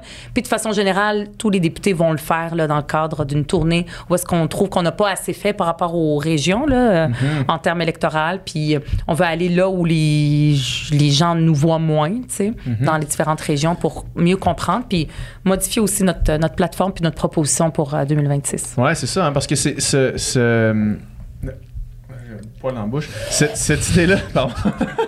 Doom, qu'est-ce que t'as fait? que le monde le sache. non, mais qu'est-ce que tu voulais faire? Tu voulais que j'adresse pas le fait que j'arrête de parler. Euh, J'aime ça, tu sais. Toi, tu- ouais. tu, dis tout ce qui se passe. Exact, ouais. je sais ce qui se passe dans ma tête. Euh, parce que moi, c'est ça, je me disais, le- peu importe euh, pour qui je voterais ou pour qui j'ai voté ou peu importe mes alignements politiques, je me disais, l'autre jour, j'avais cette réflexion-là en conduisant, puis que si, mettons, le monde suivait euh, la politique comme moi je la suis, c'est-à-dire niveau de base, mettons, là, euh, ou niveau médium, mettons. Ouais, appelons tu ça- suis quand même bien, là. appelons ça euh, médium. Par rapport à. Peut-être que la CAQ serait au pouvoir quand même, Mhm. mais ce serait pas cette euh, dispers- ce serait pas aussi énorme fort. comme comme euh, gap entre les deux, en- comme écart entre, entre les entre les partis, tu sais. Ouais, ouais, ouais. Puis je me disais, fait d'où ça part ça? Puis mon impression, c'est que ça part sûrement du monde qui euh, qui ben, pas nécessairement le monde en région, mais principalement le monde en région qui suivent pas ça trop parce que ça les intéresse pas puis c'est bien correct si ça, les, si ça les rejoint pas je comprends qui là se font présenter euh, plusieurs choix politiques puis qu'il y a un des candidats qui ressemble à leur voisin mettons parce Ouais. qu'il est clairement euh, profil type euh, où est-ce que là ils font bah ben lui là c'est moi tu sais puis là parce qu'ils pensent que c'est lui mais il sait pas exactement c'est quoi non, il les propositions pas, il a pas politiques tout lu et appris par Non, cœur la plateforme ça. de chacun. Là. Exact. Sauf que je me disais, euh, c'est sûr qu'il y a un travail à faire, justement, pour un parti comme Québec solidaire énorme de faire, hey, nous, on existe aussi, puis on n'est pas, tu sais, on n'est pas Montréal, on n'est pas. Exact. Puis je pense que, tu, ben, tu l'as bien dit, je pense que c'est quand même, à- du- de mon avis d'analyste euh, politique de salon, ça a été, c'est probablement le, le- le plus gros trou dans Québec solidaire lors des, des dernières campagnes, j'ai l'impression. là. Tu, veux dire le fait qu'on n'ait pas réussi à rejoindre en dehors de Montréal? Ouais, le fait que Oui. ça sonne euh, ça sonne aucune cloche à personne en région, tu sais, on, on le voit à peu près là. C'est ça. Puis certaines propositions nous ont nuit, surtout en région. Fait que, puis tu sais, le gouvernement, il rentrait là-dedans. Là. Taxe orange sur les VUS, puis là t'arrives en région, puis tout le monde a des VUS. C'est ça. Mais nous, on avait des exceptions. Non, non, je c'est sais, je que ça comprends. prenait mais- plus qu'une clip de 30 secondes, de. 30 secondes pour expliquer. Fait que, tu sais, il y a eu des erreurs et tout ça. Mais au-delà de ça, c'est. c'est vraiment, oui, tu l'as dit, c'est vrai, il faut que Québec solidaire, on peut pas juste faire la politique assis à l'Assemblée nationale. Mhm. C'est impossible parce que on on n'est pas, tu sais, à, part si on avait un média, euh, un empire médiatique qui faisait Derrière tout ce que vous, nous, là, ouais. derrière nous, on n'a pas ça. Donc, il f- il- c'est pour ça que moi, j'ai toujours besoin, puis je suis pas la seule, puis le parti aussi nous a dit, puis les membres nous ont dit, parce que on n'a pas juste des membres à Montréal, on a des membres partout partout à travers le territoire du Québec, des gens qui sont ancrés dans leur territoire, qui connaissent euh, leurs voisins, qui connaissent les gens qui votent, qui savent qu'est-ce qui marche, qu'est-ce qui marche pas dans, dans nos propositions, puis qui, qui se sont présentés aussi pour les élections. C'est pas un truc euh, individuel, c'est vraiment collectivement qu'on n'a pas eu les résultats qu'on voulait. Puis ça, on on pourra pas gagner ça juste à l'Assemblée nationale. C'est pour ça qu'on fait une tournée. Puis on va dans les endroits où les gens nous voient moins. Tu sais, moi, par exemple, j'ai travaillé dans des entreprises privées. Là. J'ai travaillé, oui, dans des grosses entreprises comme Bombardier, mais dans des entreprises comme PME, tu sais, industrielles là, qui fabriquent des choses avec des gars de shop. Je portais mon, euh, ma blouse, euh, mon, mon habit bleu, même si j'étais cadre, là, mais tu sais, j'allais sur la machine. La machine, ici, fais attention, faut que tu mettes ça. La sécurité, ben ces gens-là, tu sais, sont syndiqués, tout ça, mais ou des- j'ai déjà travaillé dans des endroits non syndiqués, mais c'est comme le monde qui réfléchissent, qui ont une intelligence, mais qui qui, qui suivent pas la politique comme nous on la Exact. suit, puis ils la suivent selon leur, euh, les bribes qui leur arrivent. Ben ces gens-là, faut aller les voir. Euh, qui qui Ouais. voteraient pas nécessairement pour nous. Le gars de shop là qui a une euh, qui est soudeur là puis j'en ai connu tu sais puis c'est des gens intelligents puis j'ai Ben des oui, belles 100%. discussions puis quand moi j'ai décidé que je m'en allais en politique puis ils savaient des fois les gens me googlaient parce que j'étais là depuis longtemps ils disaient hey, t'étais en politique ben ils s'intéressent ils m'en parlent. Ben ça pourquoi maintenant que depuis que je suis députée je vois juste euh, un certain type de monde? C'est sûr que là je porte le dossier euh, éducation fait que je vais voir plus les profs et tout ça. Mais là il va falloir qu'on aide un shop d'usine puis euh, puis sur le terrain parler avec les gens qui, qui ont une vie remplie qui travaillent très très fort puis qui regardent le gros bon sens. Puis là le goût leur dit c'est moi le gros bon sens puis qui parle comme un mon oncle que tu as envie d'inviter chez vous puis qui, qui est comme qui a l'air fin là Ouais, ouais. il est proche. C'est la force de Manon aussi elle est proche du monde. Ben ça ces gens là ils nous ils attendent juste qu'on aille leur parler parce que quand on leur parle ben à la fin euh, ça a de l'allure tu sais. Puis même nous on peut c'est pas leur dire voici Québec solidaire la bonne parole voilà, c'est nous qui avons raison. C'est peut-être, hmm, peut-être que notre proposition, oui, elle est bonne dans l'absolu, mais les gens ils ont l'impression qu'on est en train de leur enlever quelque chose, alors que nous, notre objectif, c'est de leur donner. Comment est-ce qu'on peut changer ça? Ben, on va apprendre une ou deux choses en faisant cette tournée-là. Ouais. Ça, c'est la sagesse du parti. C'est les membres qui ont dit, on veut, si vous faites une tournée, on veut pas que ce soit juste un truc médiatique, puis t'es là dans les régions, dans les médias. Parce que moi, je l'ai fait une tournée, puis j'étais pas dans les médias, juste à Rimouski. Je sais pas, tout d'un coup, euh, les, les gens de Rimouski, Rimouski puis Rivière-du-Loup, j'ai fait un peu de médias. Mais quand j'ai fait une tournée pour aller dans les écoles, euh, j'allais juste voir du vrai monde qui enseigne. Je faisais une assemblée. Oui, il y avait des membres de Québec solidaire, mais c'est nourrissant, c'est du temps. Mais on est nombreux, là. Il n'y a pas juste les 12 députés, là. Il y a beaucoup, beaucoup de gens pour. Puis ça, ça, euh, faudrait revenir à cette base-là qui existait dans la politique. Puis les gens, ils ont envie d'en parler. Ils ont envie d'en parler intelligemment. faut juste à nous de faire cet effort-là. Puis de faire l'espèce de, de case de ah, ben, tel type de personne, tel profil de personne vote tel, tel parti. Ouais. tel- puis on a Des fait un- raccourcis, a là, fait- ben, un peu grossiers. Mais en même temps, oui, en même temps, ça existe pour vrai, dans le sens Ben qu'on oui. a reçu, euh, pendant la campagne électorale, justement, on a reçu un, un spécialiste que lui, il étudie les comportements élector- électoraux, tu sais, puis il est capable de prédire quand même de manière assez, euh, Ouais. assez efficace, dépendamment de, de où tu habites, de ton âge, de qu'est-ce que t'écoutes- café que t'achètes. de qu'est-ce que t'écoutes comme Ouais. musique, quel café que t'achètes, il, il est capable de prédire de manière assez juste pour qui tu vas voter. Ouais. C'est un peu... C'est décourageant, C'est un peu décourageant, puis c'est un peu triste dans un sens parce qu'on se dit, dans le fond, j'ai choisi de, de- de voter pour qui je vote, je suis déterminé à voter, mais, mais si on peut. Puis, puis tu sais, souvent, ça, ça crée des genres de distorsions. De, tu parles, vas parler à quelqu'un qui, qui vient d'un, d'un, d'un- d'un certain background, puis là, tu leur parles d'un parti X, puis c'est comme si tu parles du diable, tu sais, puis Ouais. vice versa, tu parles à quelqu'un d'autre, puis moi, j'ai, j'ai les deux dans mon entourage, là, certaines personnes avec qui je vais En parler. dehors des réseaux sociaux, là, parce que les réseaux sociaux, c'est coupé au couteau. Ben oui, là. c'est ça. Mais Ouais. tu sais, même dans la vie, je veux dire, Ouais. moi, j'ai un, j'ai un ami que, que tu sais, il parle de François Legault comme si c'était la, le- la pire personne sur la Terre. Ouais. Puis je te dis, tu sais, c'est quand même un être humain. Non, c'est pas un être humain, tu sais, c'est à ce point-là. Ah ouais, hein? Puis, puis Ouais. oui, puis tu sais, puis, puis, puis- puis l'inverse est vrai aussi. Des fois, tu parles de Québec solidaire à, à des gens Oui. qui. Puis tu sais, c'est- c'est. c'est On va des- tout leur prendre. Des pelleteux nuages, nanana, puis c'est du- des gens qui sont pas dans la réalité, nanana. Puis tu sais, c'est des- il y a des distorsions immenses que Ouais. si, justement, on va parler aux gens directement dans le blanc des yeux, puis qu'on l'explique Oui. dans, dans notre affaire, puis non, non, c'est réaliste, puis non, non, nous autres, c'est ça qu'on pense, puis ça peut fait. ramener un peu le balancier. Ouais. euh, Oui, ah bon côté, oui. Euh, tout est euh, tout est comme en- comme euh, tu sais noir ou blanc. euh, euh, les, les gens sont aussi dans leur chambre d'écho. euh, euh, puis au-delà des réseaux sociaux, tu sais. Ouais, euh, ben oui. fait, que- fait que c'est là qu'il faut faire l'effort d'aller vers des gens qu'on pense que c'est juste impossible qu'ils nous écoutent. Faut pas Mhm.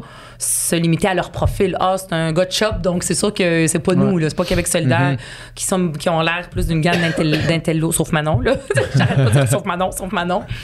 Euh, tu sais, plus, euh, plus grandé. Puis, puis c'est sûr que les gens aussi, il y a un aspect où ils se représentent. Tu sais, par, par exemple, moi, je, sais, je me suis présentée, je viens d'une famille qui aime pas la politique, tout ça, mais j'ai jamais été comme dans les milieux tout le temps euh, des minorités. Tu sais, j'avais des amis, évidemment, qui, qui ont des noms de famille à consonance étrangère et tout ça.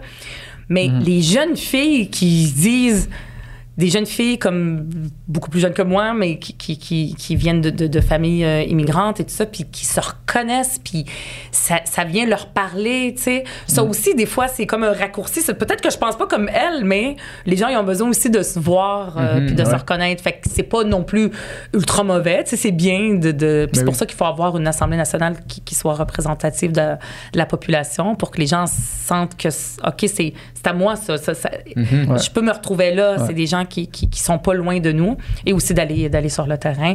Mais que ça soit... Aller sur le terrain, tous les politiciens disent ça. Des fois, j'aime pas ça. Ça a l'air Ouais. cliché. Je vais aller sur le terrain. Serrer des mains, fond, donner des becs à des C'est ça, bébés. tu restes trop exact. spaghetti, Ah, euh, ça, bingo. faut absolument pas. Ouais. Moi, je pense pas qu'on va tomber dans le piège parce que nos membres nous écoutent puis nous regardent puis nous, tu sais, puis nous on a mis beaucoup à Québec solidaire des gardes, des garde-fous pour s'assurer qu'on tombe pas dans le piège où est-ce que les, les- les gens au Parlement se séparent du parti. Ouais. Puis par- tu sais, les, les membres sont là puis c'est eux qui ont exigé puis il y a un comité avec des membres de où est-ce qu'on va aller puis comment on va parler.